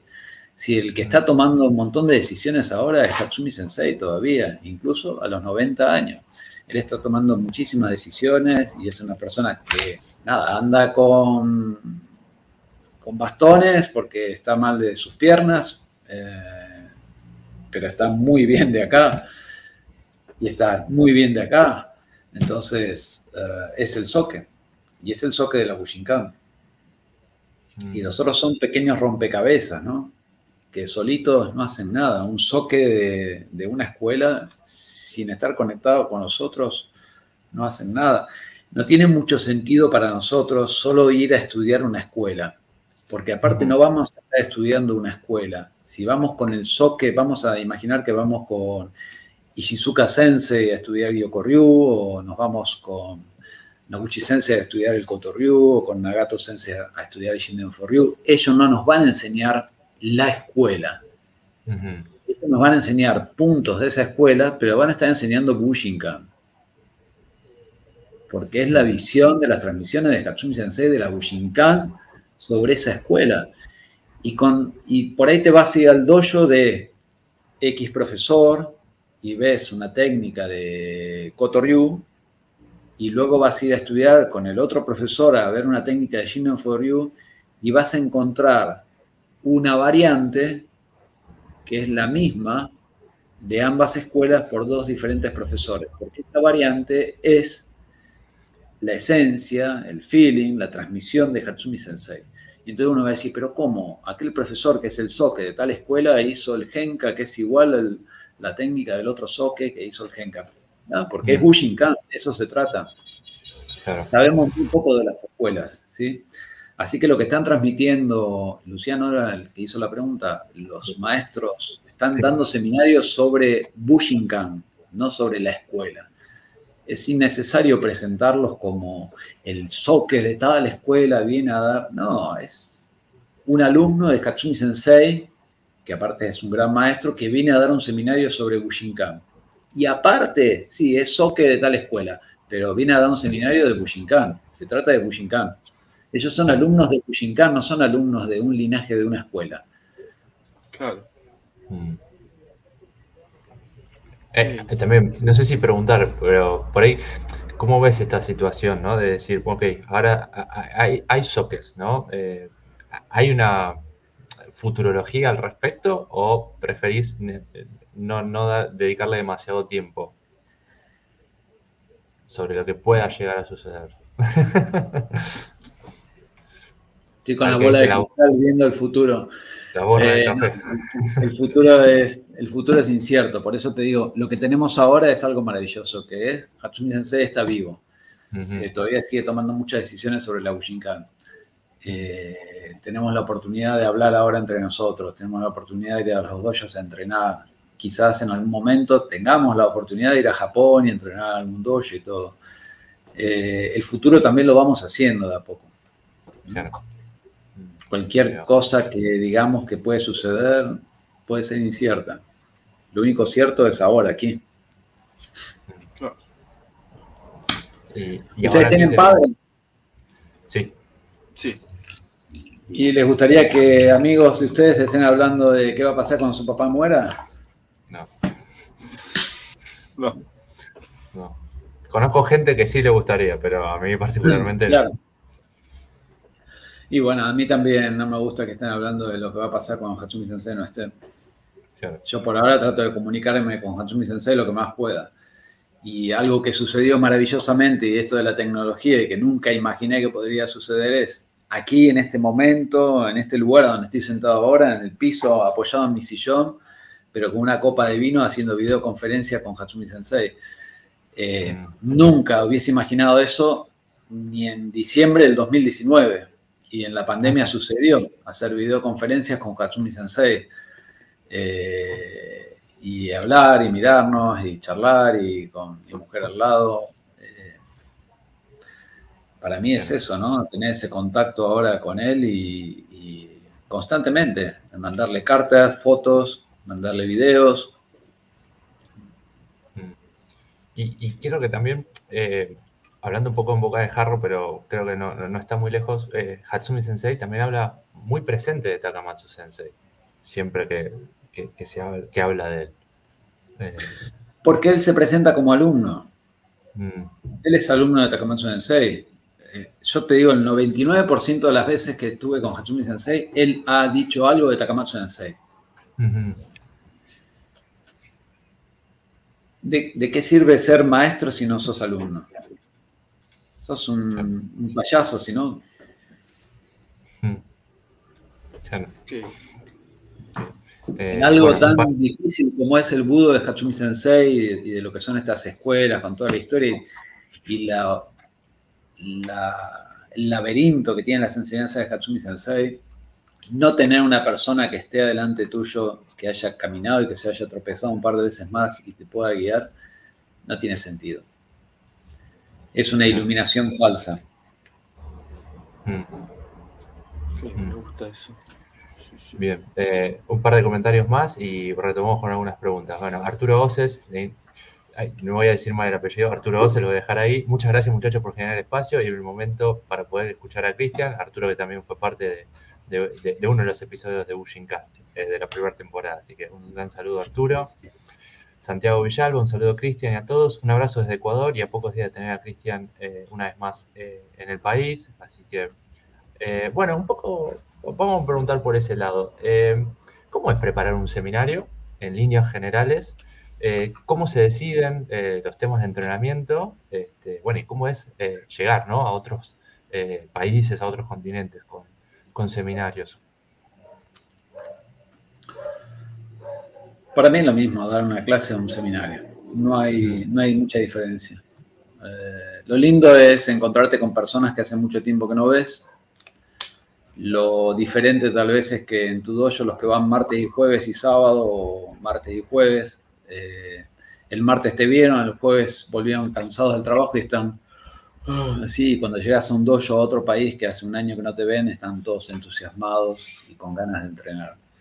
Eh, esa es una gran diferencia. Con respecto a las temáticas, eh, en mis primeros años preparaba un tema específico, eh, pero con el tiempo me di cuenta que llego a ese país y necesito un feedback, necesito recibir qué está pasando, qué es lo que necesita la gente en ese momento. Y muchas veces necesito renunciar a mi deseo de querer enseñar algo a poder dar lo que ellos necesitan. Y para eso uno tiene que estar preparado, tienes que estar preparado en, un abanico de posibilidades de, decir, bueno, no, a ver, no puedo enseñar X, técnica porque esta gente no sabe hacer un nage. O no puedo enseñar Japo Giken porque todavía no saben hacer un kamae con la espada. Entonces, eh, uno debe adaptarse al momento eh, también no solamente a, los participantes, sino al momento que está viviendo una ciudad o un país, porque no olvidemos que somos seres humanos que también tenemos un campo emocional y muchas veces las circunstancias de una sociedad van cambiando a esos practicantes, eh, como me ha pasado en muchos países que he llegado y han tenido problemas políticos o perdieron el mundial o ganaron, clasificaron para el Mundial, como me pasó una vez en Ecuador y estaban todos eufóricos y disparos en la calle, se mataba la gente. O también en Ecuador tuve que irme antes porque había un golpe de Estado y estaban cortando todas las calles y tuvimos que escaparnos y salir un día antes del aeropuerto. Eh, X, X situaciones. Eh, así que uno debe adaptarse muchas veces a lo que necesita la gente y no específicamente al tema del año o, el tema que uno quiere imponer. Así que no preparo nada, la verdad es que no preparo nada. Todavía la gente me está escribiendo cuál va a ser el tema, ¿qué llevamos? Le digo, lleven espada, jambo, kodachi, algo se me va a ocurrir. Porque necesito verlo, no puedo planificar ahora. Bueno, vamos a trabajar X escuela. Mm.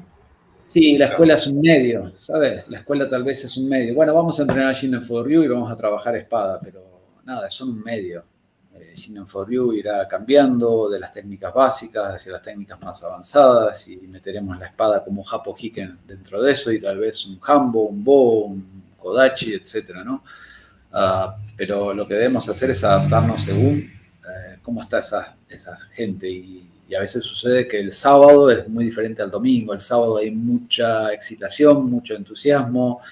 Eh, esa sobrecarga hormonal puede producir accidentes. Entonces ya el sábado se cansan bien, el domingo podés trabajar con más tranquilidad, con más paciencia de ciertas armas.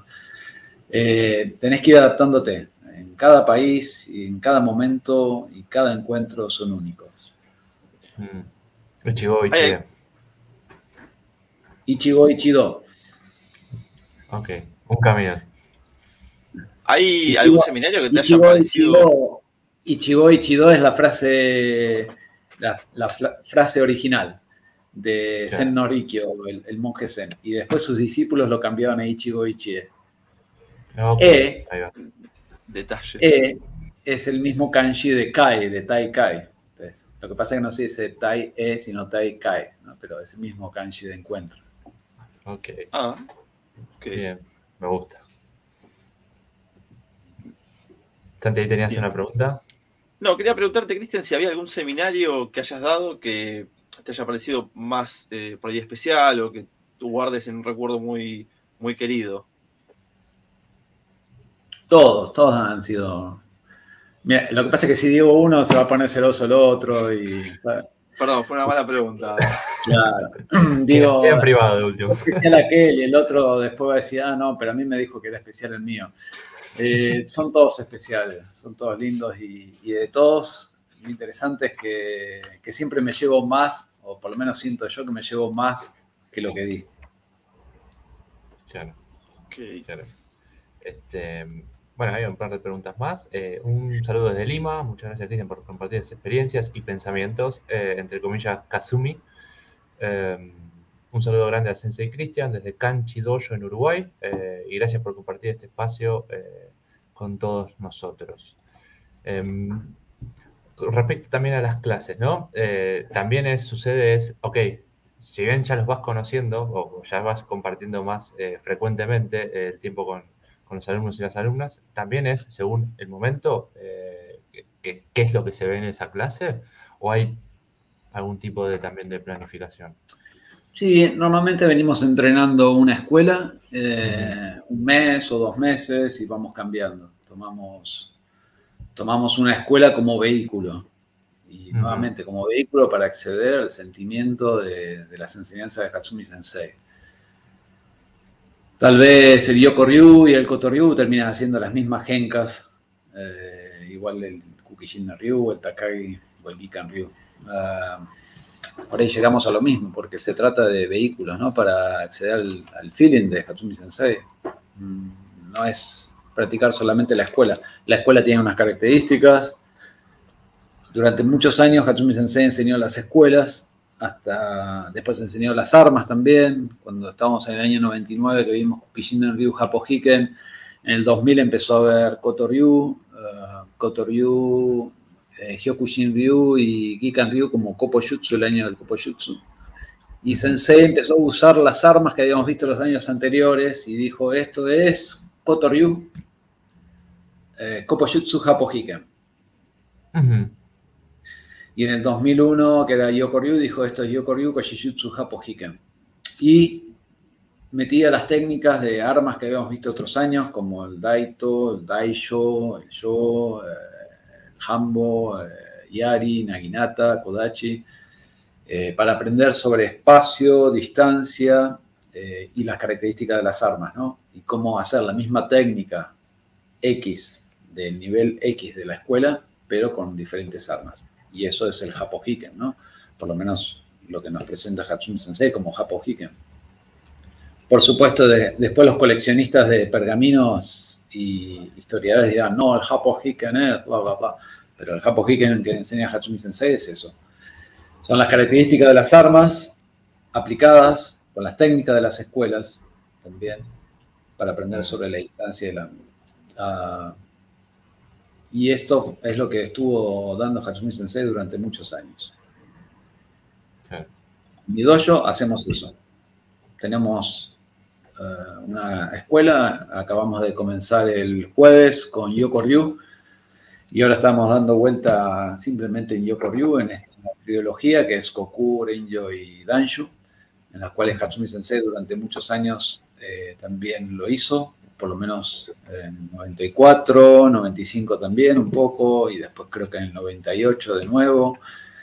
Eh, tomar el Koku, el, ah, el Koku, el Renjo y el Danshu para explicar también las bases, porque dentro del Koku tenés el Ichimonshi, el Shumonshi y el Hicho, y en el Renjo también tenés el Urayaku y el Omoteyaku y en el Danshu también tenés el agarre de aquí para el bloqueo, el Shuto, el Kakushi, entonces de esa manera ir ah, moviéndose en las técnicas básicas y conectando desde Koku a Danshu, desde Danshu a Koku, desde Koku a desde a Danshu, a Denjo, y de esa manera explicar tal vez todo el Yokoryu y las cosas básicas, ¿no? Ahí uno se va dando cuenta y decís, ah, no me sale Koku porque todavía no he practicado bien el Quijón.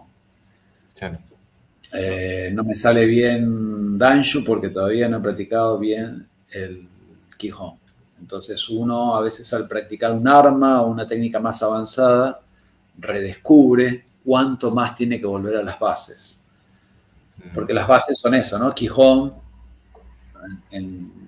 por lo menos en Japón, cuando dicen Quijón, no solamente lo dicen por el Quijón Japo, sino por las bases. Sanji no Kata también es parte del Quijón. Y las técnicas de las escuelas también son el Quijón. El Quijón es el Tenchishin Ryakunomaki, entonces uno debe volver al Tenchishin Ryakunomaki. Y dentro del Tenchishin Ryakunomaki uno tiene Shin Ryakunomaki. Claro. Eh, ¿Para dónde está pasando la moto? Técnica de varias escuelas. Sigue siendo Quijón. Claro, claro. Eh, también, ¿no? Y, esto es también que decías de volver a las bases, eh, por ahí a veces no de una manera tan analítica, sino también a partir de las escuelas, ¿no? De seguir usándolo como vehículo. También es eh, importante esa práctica de las bases eh, en solitario, ¿no? Sí, no todas se pueden. No, las que son de A2, no. No, no, igual, estamos limitados. Eh, podés practicar el Sanji no Kata en el aire muchos años, pero después cuerpo a cuerpo cambia completamente. Eh, podés practicar las técnicas de Bo, de Yari, de Naginata, de espada en el aire, eh, pero después cuerpo a cuerpo cambia completamente. Y podés practicarlas en el aire y después con un compañero en el dojo, con dos compañeros, y el día que cambiaste de dojo y vas a otro dojo donde atacan mucho más entrando, haciendo un, un más profundo, te das cuenta que te cambia todo y dices, uh, todavía pensé que tenía claro las bases y todavía no, no las entendí. Entonces, es subjetivo. Sí, lo mejor es practicar que no practicar, está clarísimo. Lo mejor que no practicar es que practiques solo. Eh, lo mejor es que practiques en un dojo bajo la dirección de, de un instructor y que esa persona te guíe también con la conciencia, con la amplitud, para entender que hay otras posibilidades, eh, que vayas a otros lugares. Bushinkan eh, es movimiento, es traslación, entonces la traslación es importante. Si uno se queda solamente en un dojo, es un sapo viviendo en un pequeño charco de agua creyendo que está en un océano. Entonces, ah, necesitamos movernos, necesitamos salir, necesitamos ver otra visión de lo que es el Buda de Hatsumi Sensei. Sobre todo, como, como decías vos, eh, las personas que estuvieron cerca de Hatsumi Sensei. Y como las personas que estuvieron cerca de Hatsumi Sensei, y eh, sobre todo acá en Occidente, hemos ido en diferentes momentos a Japón, hemos visto diferentes facetas de Hatsumi Sensei, hemos estado en diferentes épocas y momentos de Katsumi Sensei, de lo que ha sido la maduración de la Bushinkan, y tenemos diferentes visiones, a veces muy estrechas, tan estrechas como simplemente lo que nos sirve a nosotros y nos conviene. Por ejemplo, si a mí me gusta la Matsuda Tara, relaciono todas las enseñanzas de Katsumi Sensei con la medicina. Si a mí me gusta la filosofía, voy a enseñar todo lo que es el budo en mi dojo relacionado con la filosofía si me gustan las armas de fuego, entonces voy a tomar el momento en que Hatsumi Sensei un día sacó una pistola y voy a decir, ah, todo es con arma de fuego. Cada vez que te mueves, sacas el arma. Si me gusta la katana, voy a usar todo el tiempo la katana. Entonces, voy a tomar alguna de estas ah, facetas de Katsumi Sensei, de estos momentos de Katsumi Sensei, lo voy a adaptar a mi necesidad y a mi conveniencia y puedo quedar tan estrecho que no me deja ver nada más de la visión amplia y universal de las enseñanzas de Katsumi Sensei. Así estamos limitados. Sí, estoy de acuerdo. Por eso la, la autorreflexión, la autoobservación es fundamental. Necesitamos vernos y decirnos, ¿yo dónde estoy? ¿Qué es lo que me gusta a mí? ¿Estoy limitado por eso? Está muy bien que cada uno tenga un gusto, lo entrene y logre una virtud en eso. Y en esa virtud también la transmita para elevar el espíritu de otras personas. Pero a veces el trabajo sobre simplemente aquello que nos, se nos hace fácil y que nos gusta, muchas veces nos condiciona. Y ese condicionamiento no nos deja crecer en otros ámbitos y sobre todas las cosas vamos a limitar a las personas que le transmitimos el Entonces debemos siempre observar por qué estoy limitado yo, qué es lo único que estoy viendo de Hatsumi Sensei, de las enseñanzas de Hatsumi Sensei. Y apenas vemos algo que nos gusta, debemos descartarlo. Apenas vemos algo que nos sale bien y que tenemos facilidad, debemos soltarlo. Debemos ir hacia aquello que nos parece antagónico, que nos es diferente, que nos cuesta y tratar de entrenarlo. Debemos ver a aquella persona o aquel instructor que vemos muy diferente a nuestra manera de pensar y decir, hacia ahí tengo que ir, en lugar de juzgarlo. Hacia ahí es donde tengo que incorporarme. Y de esa manera podemos ampliar nuestra conciencia sobre las enseñanzas de Katsumi Sensei. Mm. Sí, sí, estoy muy de acuerdo. Eh, creo que un poco la excusa nuestra de esto también era eh, conocer, ¿no? De todos estos tipos de de, amplitud de visiones eh, de la Bushinkan, ¿no? De conocer a los distintos practicantes, de, si bien empezamos con Argentina, pero que es de, todas partes del mundo que, no sea posible, ¿no? Este, y creo que también eh, esto que nombrabas de decir, eh, de ir a entrenar a otros hoyos, ¿no? como que pareciera que en algunos casos sucede, pero todavía no, o sea, a mí me gustaría que sea algo moneda corriente, pero bueno, estoy hablando desde una visión propia, ¿no? Es decir, a mí me gusta, que, porque de hecho es algo que, que enriquece, justamente, ¿no? Entrar en contacto con, con, otros practicantes, con otras practicantes, y salir un poco del círculo propio. Pasa que lamentablemente no es una práctica muy común el tema de ir a un dojo que no es el del círculo de uno por ahí. Estaría bueno que se pueda dar esto, ¿no? De que uno pueda libremente ir a otro dojo con el permiso dado, ¿no? Eh, y absorber un poco de algo distinto también. Claro, claro.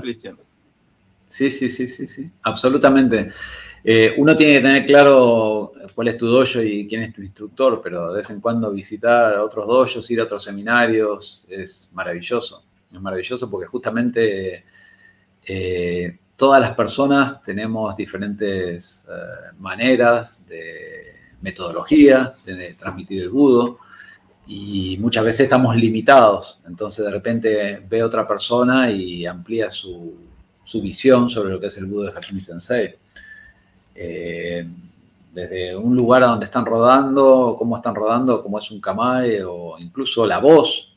Estás entrenando, tu instructor es un hombre y te vas a un dojo donde hay una mujer que es instructora y ya la voz directamente te hace, aunque esté diciendo lo mismo, hace una estimulación en tu cerebro que necesita crear una adaptación. Salir de tu país, ir a otro país a donde tenés otro idioma y tenés otro tipo de alimentación, ya directamente tu cerebro se pone en una posición de adaptación. Y en esa posición de adaptación, aunque recibas la misma enseñanza, incluso del mismo instructor, pero en otro país, de repente estás absorbiéndolo de otra manera. Porque saliste de tu punto de confort, te tuviste que adaptar saliste de tus horarios y todo eso hace que tu cerebro procese la información desde otro ángulo. Entonces la traslación es maravillosa. La traslación en tiempo y espacio. En tiempo me refiero a también el cambio de horario de entrenamiento, porque cuando entrenamos durante los mismos días y en el mismo horario, creamos un hábito de apertura, de necesidad a recibir eh, este arte marcial, al encuentro con los compañeros, y cuando cambias el horario de entrenamiento, ya en el mismo dojo es muy bueno.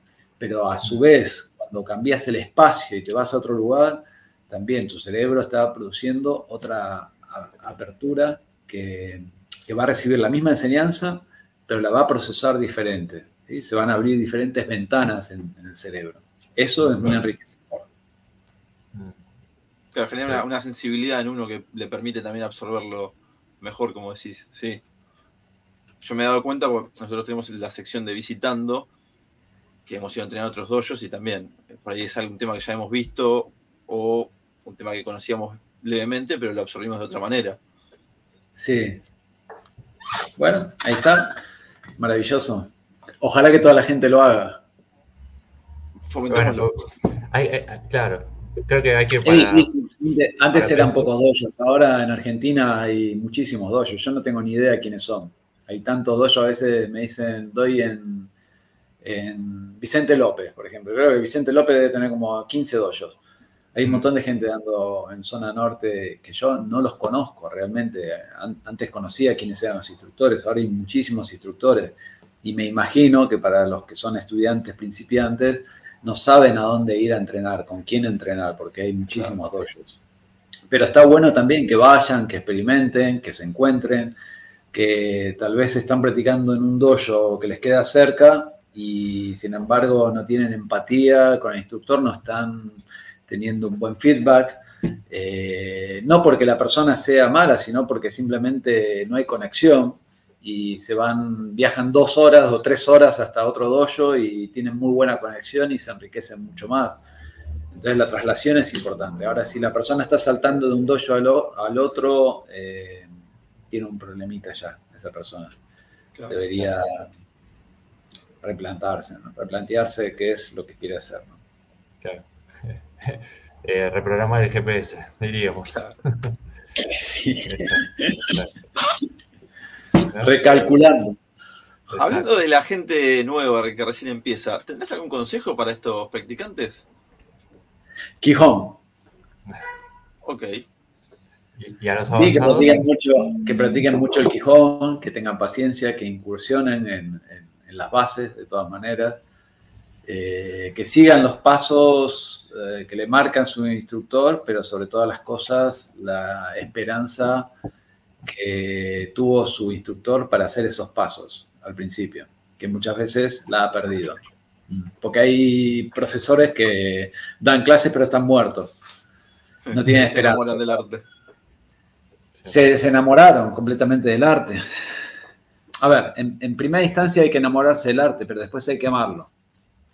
¿Y cómo amas las cosas? A través de dedicarle tiempo, dedicarle tu atención uno necesita tiempo y atención con las personas que le rodean y que ama, ¿no?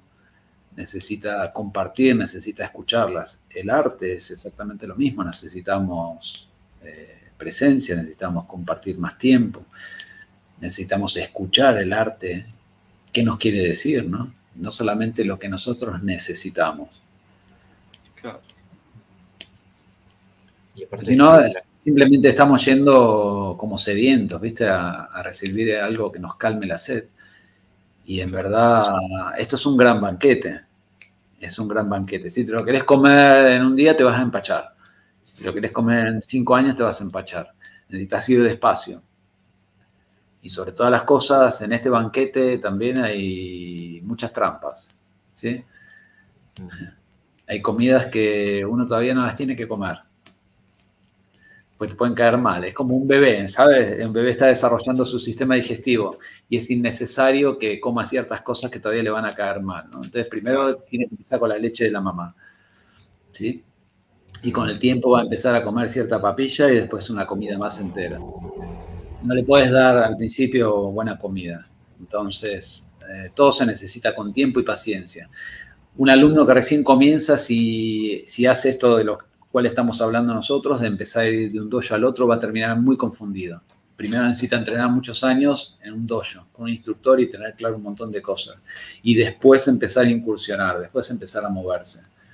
Pero si no, es como tratar de aprender un idioma y te empezás a mover por diferentes eh, provincias donde hay un montón de dialectos y al final no entendiste nada.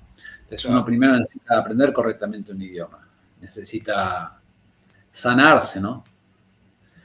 Es como que llegamos confundidos y heridos, ¿viste? Como la, la parábola de Buda, ¿viste? Que de las tres flechas, de las flechas conocen cuando Buda decía que, las personas eh, al principio tienen que hacer ciertos ejercicios de meditación y hay preguntas que no las tienen que hacer, tienen que esperar.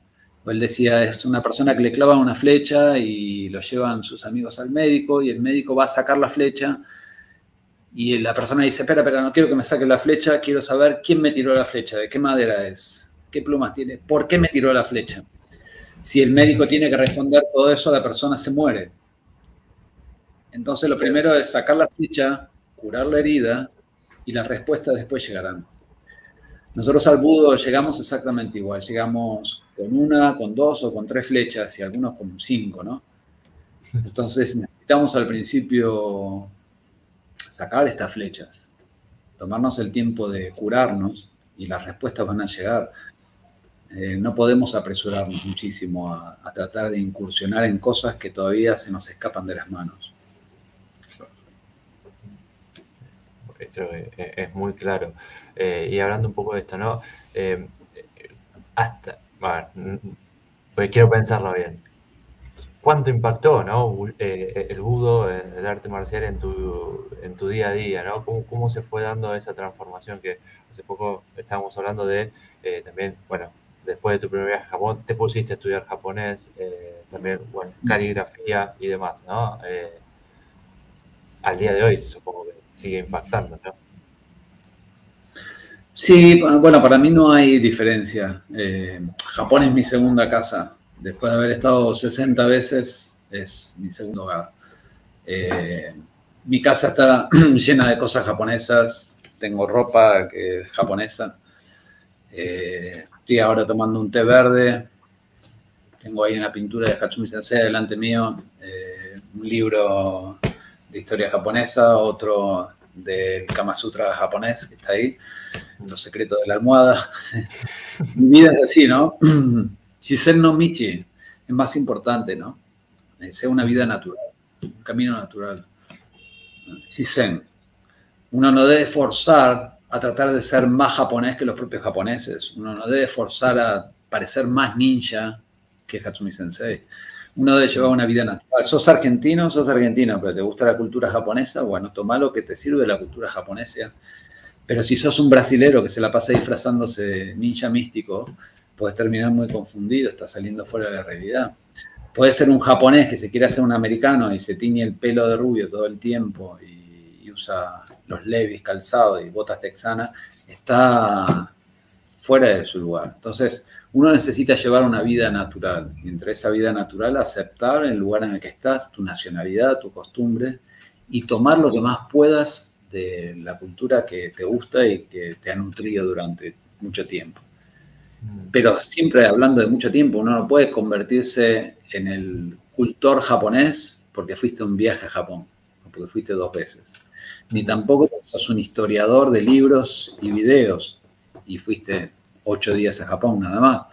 Les realmente ser sincero contigo mismo, el tiempo que llevas de tu práctica, de tus visitas a Japón, de la cultura japonesa, pero no convertirte en un japonés, no convertirte en un americano siendo japonés, que es lo que le pasa a muchos japoneses. Si uno necesita aceptar quién es, dónde está, dónde nació y qué es lo que hace. Claro, que ese proceso no, te lleva a perder tu identidad. Sí. ¿Qué identidad? Claro. ¿Qué es la identidad? ¿Qué es la identidad?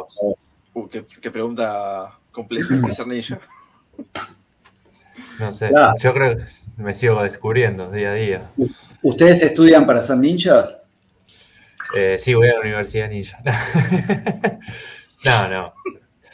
No, no. Eh, quizás al principio, cuando comencé a entrenar, sí, la estética ninja, toda esa historia, eh, por ahí a mí me atraía y decía, uy, quiero saber qué es. Pero una vez que, con el pasar de los entrenamientos, dije, ah, ok, es algo mucho más interesante que ponerse una capucha y tener la espada atrás en la espalda. Por ahí el, el ninja es como la punta del iceberg, después uno descubre todo lo que hay atrás y pierde un poco esa, ese querer ser ninja. O por lo menos a mí me pasó así. Claro. Sí, eh, creo, creo que ser ninja es algo como infantil, como de la niñez y después uno ya entra en la adolescencia y algunos se convierten en adultos. Lo que pasa es que en Bushinkan también hay adultos que todavía siguen pensando como niños.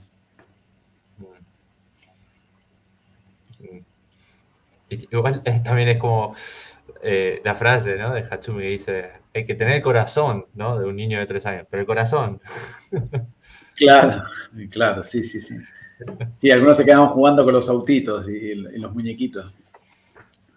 Pero muñequitos con capucha. claro. Eh, sí, Bushinkan es mucho más allá que, que ninjutsu. Eh, mm. la, verdad es que sí. Los que usan ninjutsu a nivel de publicidad está bien, pero Bushinkan es un camino de vida, un camino existencial. Nuevamente utilizamos nueve escuelas para practicar. De esas nueve escuelas siempre damos vuelta más en seis que, las nueve. Eh, y de esas seis siempre utilizamos más dos, que son las bases, Yokoryu, Kotoryu, eh, que es en la que más se dan vuelta constantemente, pero simplemente como instrumentos para entender la filosofía de Hatsumi Sensei que nos ha presentado con esta visión sobre la vida, sobre el universo, no solamente sobre las artes marciales. Eh, así que eso es lo que debemos entrenar. No tanto hacer tanta propaganda de, ninja y ninjutsu. Eh, no tenemos ni idea Sabemos un montón de historia, pero es historia nada más, eh, sobre lo que era el ninja el ninjutsu. Es muy aburrido. Eh, la verdad es que el Budo de Hatsumi Sensei son las enseñanzas que él ha estado dando estos últimos años en el Dojo. Las enseñanzas de Hatsumi Sensei no son los libros que hablan sobre el ninjutsu. Yo cuando leo un libro de Hatsumi Sensei, de los antiguos, que habla sobre el ninja y todo, eh, simplemente veo algo que él está escribiendo sobre la historia del ninja, pero no sobre el entrenamiento en Bushinkan. Él habla de cómo eran los ninjas antiguamente, lo que pasaba y pim pum pam. Listo. Pero no de lo que él eh, está enseñando en el Home Cuando uno lee los últimos libros, como La esencia del Budo, eh, como Steve Fighting Ambo, uh, como los tesoros del Nimpo, cuando los pergaminos secretos de Togakure Ryu, en el cual hay más filosofía, ahí sí, estoy leyendo Hatsumi Sensei sobre lo que él transmitía en el Hombu. O las clases que él daba fuera del Hombu Dojo también, en el Budokan, en el Dojo de Noguchi, en el Dojo de Someya, muchas veces. Pero los demás libros, los antiguos, en los cuales se apoyan muchos desde lo técnico y sobre todo del historial del ninja, no porque el ninja hacía estas cosas, es simplemente historia. No es Bushinkan, es historia de lo que se hacía el ninja y estos ninjas, algunos pertenecieron a las nueve escuelas que forman la Bushinkan, pero no significa que tenemos que disfrazarnos para imitar eso, porque simplemente somos unos ridículos. Lo que necesitamos es practicar lo que Hatsumi Sensei estuvo enseñando estos últimos años. Hatsumi Sensei no daba una clase de shuriken, estaban pin, pin, así con con Hakama, ni tampoco nos tenía haciendo 20.000 formas de Bo, ni tampoco el Sanji no Kata todo el tiempo, piqui, piqui, piqui, no. La forma de Hatsumi Sensei siempre ha sido muy dinámica, muy cambiante, y, eso es lo que tenemos que seguir, sobre todas las cosas acompañadas siempre de Kokoro, de esta enseñanza de corazón, eh, para elevarnos el espíritu, para salir contentos, felices, porque una persona contenta y feliz siempre va a aprender mucho más que una persona que esté seria y enojada. Mm. Ok, ok. Bien, vamos a recordar a, toda la audiencia, a todos los que están viendo ahí del otro lado, eh, que tienen sus minutitos para eh, elaborar sus preguntas eh, para, Cristian. nosotros, Cristian, tenemos una sección que cada tanto la vamos haciendo, que se llama la sección Ukemi. ¿no? es un ping-pong. Una palabra, una respuesta. Mm. Puede ser con una sola respuesta, una sola palabra, digo, o una respuesta elaborada. Sí, eh, va, va ahí. ¿Qué hora es? ¿sí? Son oh, las 12 y 20. Eh, eh, ah, sí, está cortando la... Oh, tiro, la de humo. Qué pena. ok, ok, vamos, vamos, vamos. Ok, ok. la palabra, primera palabra, Bushinkan. Amor, vida. Ah, una, palabra sola, perdón. Libre, libre, libre, libre respuesta. Mm. Bien, uh, Hatsumi Soke. Mi maestro. Daishihan japonés. Uh, Noguchi Sensei. Mm. Eh, un ryuha, alguna escuela. Bushinkan. Ok. Eh, un wasa, una técnica. Tanoshi. Tanoshi, ok. Eh, un arma. Kokoro. Ok. un kamae. Uh, Sanshin. Ok. Eh, dojo, la palabra dojo. Uh, Honbu. Eh, bushu. Uh, Minasan. Mira, ok. Todo, significa todo. Ah, ok, ok, ok. Eh, una frase, puede ser en japonés, español, inglés. No soy de aquí ni soy de allá, pero vengo en un espacio indefinido que me permite adaptarme a todas las situaciones. Hatsumi Sensei. Mm. Eh, un lugar de Japón. Ah, mm, pucha, ¿El del café o el del saque? Estoy pensando, el del café, el del saque, el del café, el del saque. El sillón el verde, el sillón verde en la casa de Hatsumi Sensei. Ok, ok. Eh, un lugar de Argentina. Aquí, ahora. Eh, un objetivo que se pueda saber. Seguir adelante. Eh, y bueno, y por último, una palabra en japonés o una frase en japonés. Junto tomo arigato gozaimasu. Ok, perfecto. es algo importante en el cual les quería compartir ahora, porque también es importante entender que el budo de la Bushinkan está fuera del Honbudoyo, fuera del tatami, no es solamente un entrenamiento de katas y forma. Para mí hoy en día son los momentos vividos fuera del dojo. Yo ahora quiero ir a Japón, no quiero ir a recibir una técnica de Hatsumi Sensei, yo quiero compartir un momento con Hatsumi Sensei mm, compartir un momento fuera del dojo. La felicidad está hecho por muchos momentos de alegría. Y esos momentos de alegría en el budo también están fuera del dojo. Y necesitan compartir esas cosas con su uyu y con sus maestros. Si no tienen eso, simplemente son unas catas vacías que se encuentran en el tatami y están practicando más para ser un soldado de combate que para ser un ser humano que vive la existencia en múltiples dimensiones. Entonces, compartir fuera del dojo es importante, sí. Eh, o- ahora no sé si lo sacamos. Me parece que esta última parte, por ahí esta reflexión queda. La anécdota por ahí la censuramos. Pero espero la hayan disfrutado los que están ahí presentes.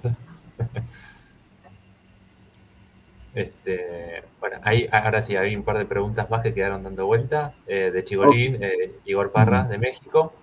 Eh, qué bella forma de ver cómo llegamos los practicantes del dojo eh, con varias flechas. Ah, con, con la- con respecto a la frase de, de Buda. Eh, ¿Cómo motiva espiritualmente a sus nuevos practicantes para que no se frustren y dejen la práctica?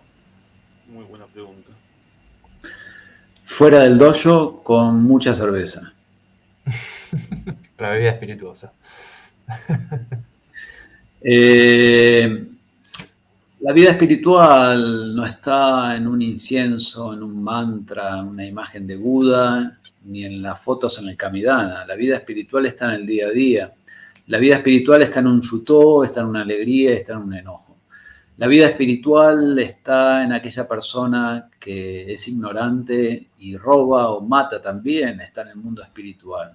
No debemos confundir el mundo espiritual con personas vestidas de blanco haciendo sonar campanas en un templo o una iglesia. El mundo espiritual está en un parto, está en la sonrisa de un amigo. El mundo espiritual está cuando miramos el sufrimiento de otros y nos sentimos afectados y hacemos algo para ayudarlos. El mundo espiritual está cuando nuestro compañero en el dojo nos pegó un sutó, nos dolió, sin embargo nos levantamos, sonreímos y seguimos entrenando.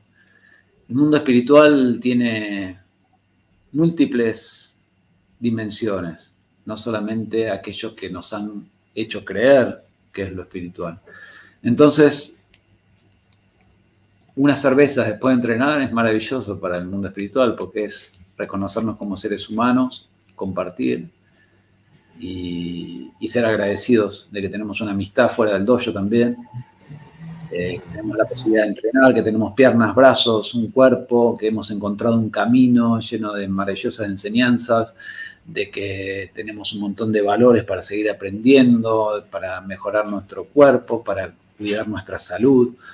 Eh, creo que todo eso también es espiritual, no es solamente Shikin Haramitsu Daikomion. Y, y, ahí viene otra pregunta también de, Mundo, de México, que es sumamente relacionada, es tu versión de la esencia de la felicidad. Mundo, querido mundo, mi amigo mexicanísimo, actor de películas. Saben que Mundo actuó con banderas, ¿no? No, yo no, no lo tenía ese dato. Bueno, ¿sabían que Mundo ha salido en película? Mundo, cuéntale la historia. Ah, nos vemos. Y eso que le hicimos una entrevista en Bushincast también. Ah, sí, sí, sí, Mundo. Se comió el dato. Mira, ¿qué te puedo decir, Mundo? De la alegría y la felicidad. Nada, una buena corona y unos taquitos. unos jalapeños. Claro. excelente, excelente. Este, bueno, eh, para ir dando un cierre, eh, muchas gracias eh, a todas las personas que estuvieron hoy conectadas, casi 60 personas con la entrevista. gracias, Santi, una vez más por estar acompañando. Y bueno, Cristian, un honor, un placer enorme, un gustazo poder conocernos, aunque sea virtualmente. Esperemos que pronto podamos hacer ahí lo que, lo que venimos planeando de, ir a visitar al dojo, eh, conocer el Tenryu, practicar ahí. Eh, bueno, y por qué no después unas cervecitas eh, después de la práctica. Este, la verdad que honradísimos y muchísimas, muchísimas gracias. Te dejamos las últimas palabras. Bueno, el honor es mío y la alegría, como en su momento me lo propusieron, me sentí gratificado porque haya personas que quieren hacer cosas, eh, cosas no pensando en sí mismos, sino para conectar a otras personas. Eh, porque hoy en día es fácil filmarse, subirse un video mostrándose o tratando de publicitar su dojo o, sus habilidades ninjas. Entonces, eh, hacer un trabajo pensando en otras personas, pensando en la comunidad Bushinkan, pensando en conectar a otros, en ampliar sobre diferentes visiones. Eh, no es solamente esto, es el tiempo que requieren ustedes en editar esto, en preparar, en buscar invitados. Lleva muchísimo tiempo. Ah, están dejando tiempo de su vida, de sus compromisos, de sus actividades. Y para mí es un honor estar eh, con personas que lo están haciendo a favor de la Bushinkan, así que el agradecido soy yo y les digo gambate, sé lo difícil que es esto, que están haciendo. Eh, sigan adelante, tienen mi apoyo en lo que necesiten y bueno, la gente que, pueda apoyar el trabajo de ustedes de alguna manera, eh, compartiendo, publicitándolos, invitándoles a un café, eh, bienvenidos y por supuesto cuando vengan a visitarme al dojo, la cerveza las invito yo. bueno, bueno, muchísimas, muchísimas gracias este, por estas casi dos horas, más en estos tiempos de, de, paternidad, ¿no? Que supongo que el sueño es poco, no sé. Mi señora pasó varias veces por ahí atrás mirándome con la beba en la mano. Ya haciéndote la mirada. En algún momento cae un pañal, cae un pañal por acá, pero no pasa nada. es parte del camino natural. bueno, un, saludo a Juli, a la Beba también, y bueno, pues muchísimas, muchísimas gracias. Eh, nos estamos viendo la próxima, eh, a todos y a todas. Eh, que descansen, buenas noches, buenos días, cuando sea que lo estén viendo. Un saludo enorme. Bye bye, buenas noches, que estén muy bien. Chao, chao, gracias.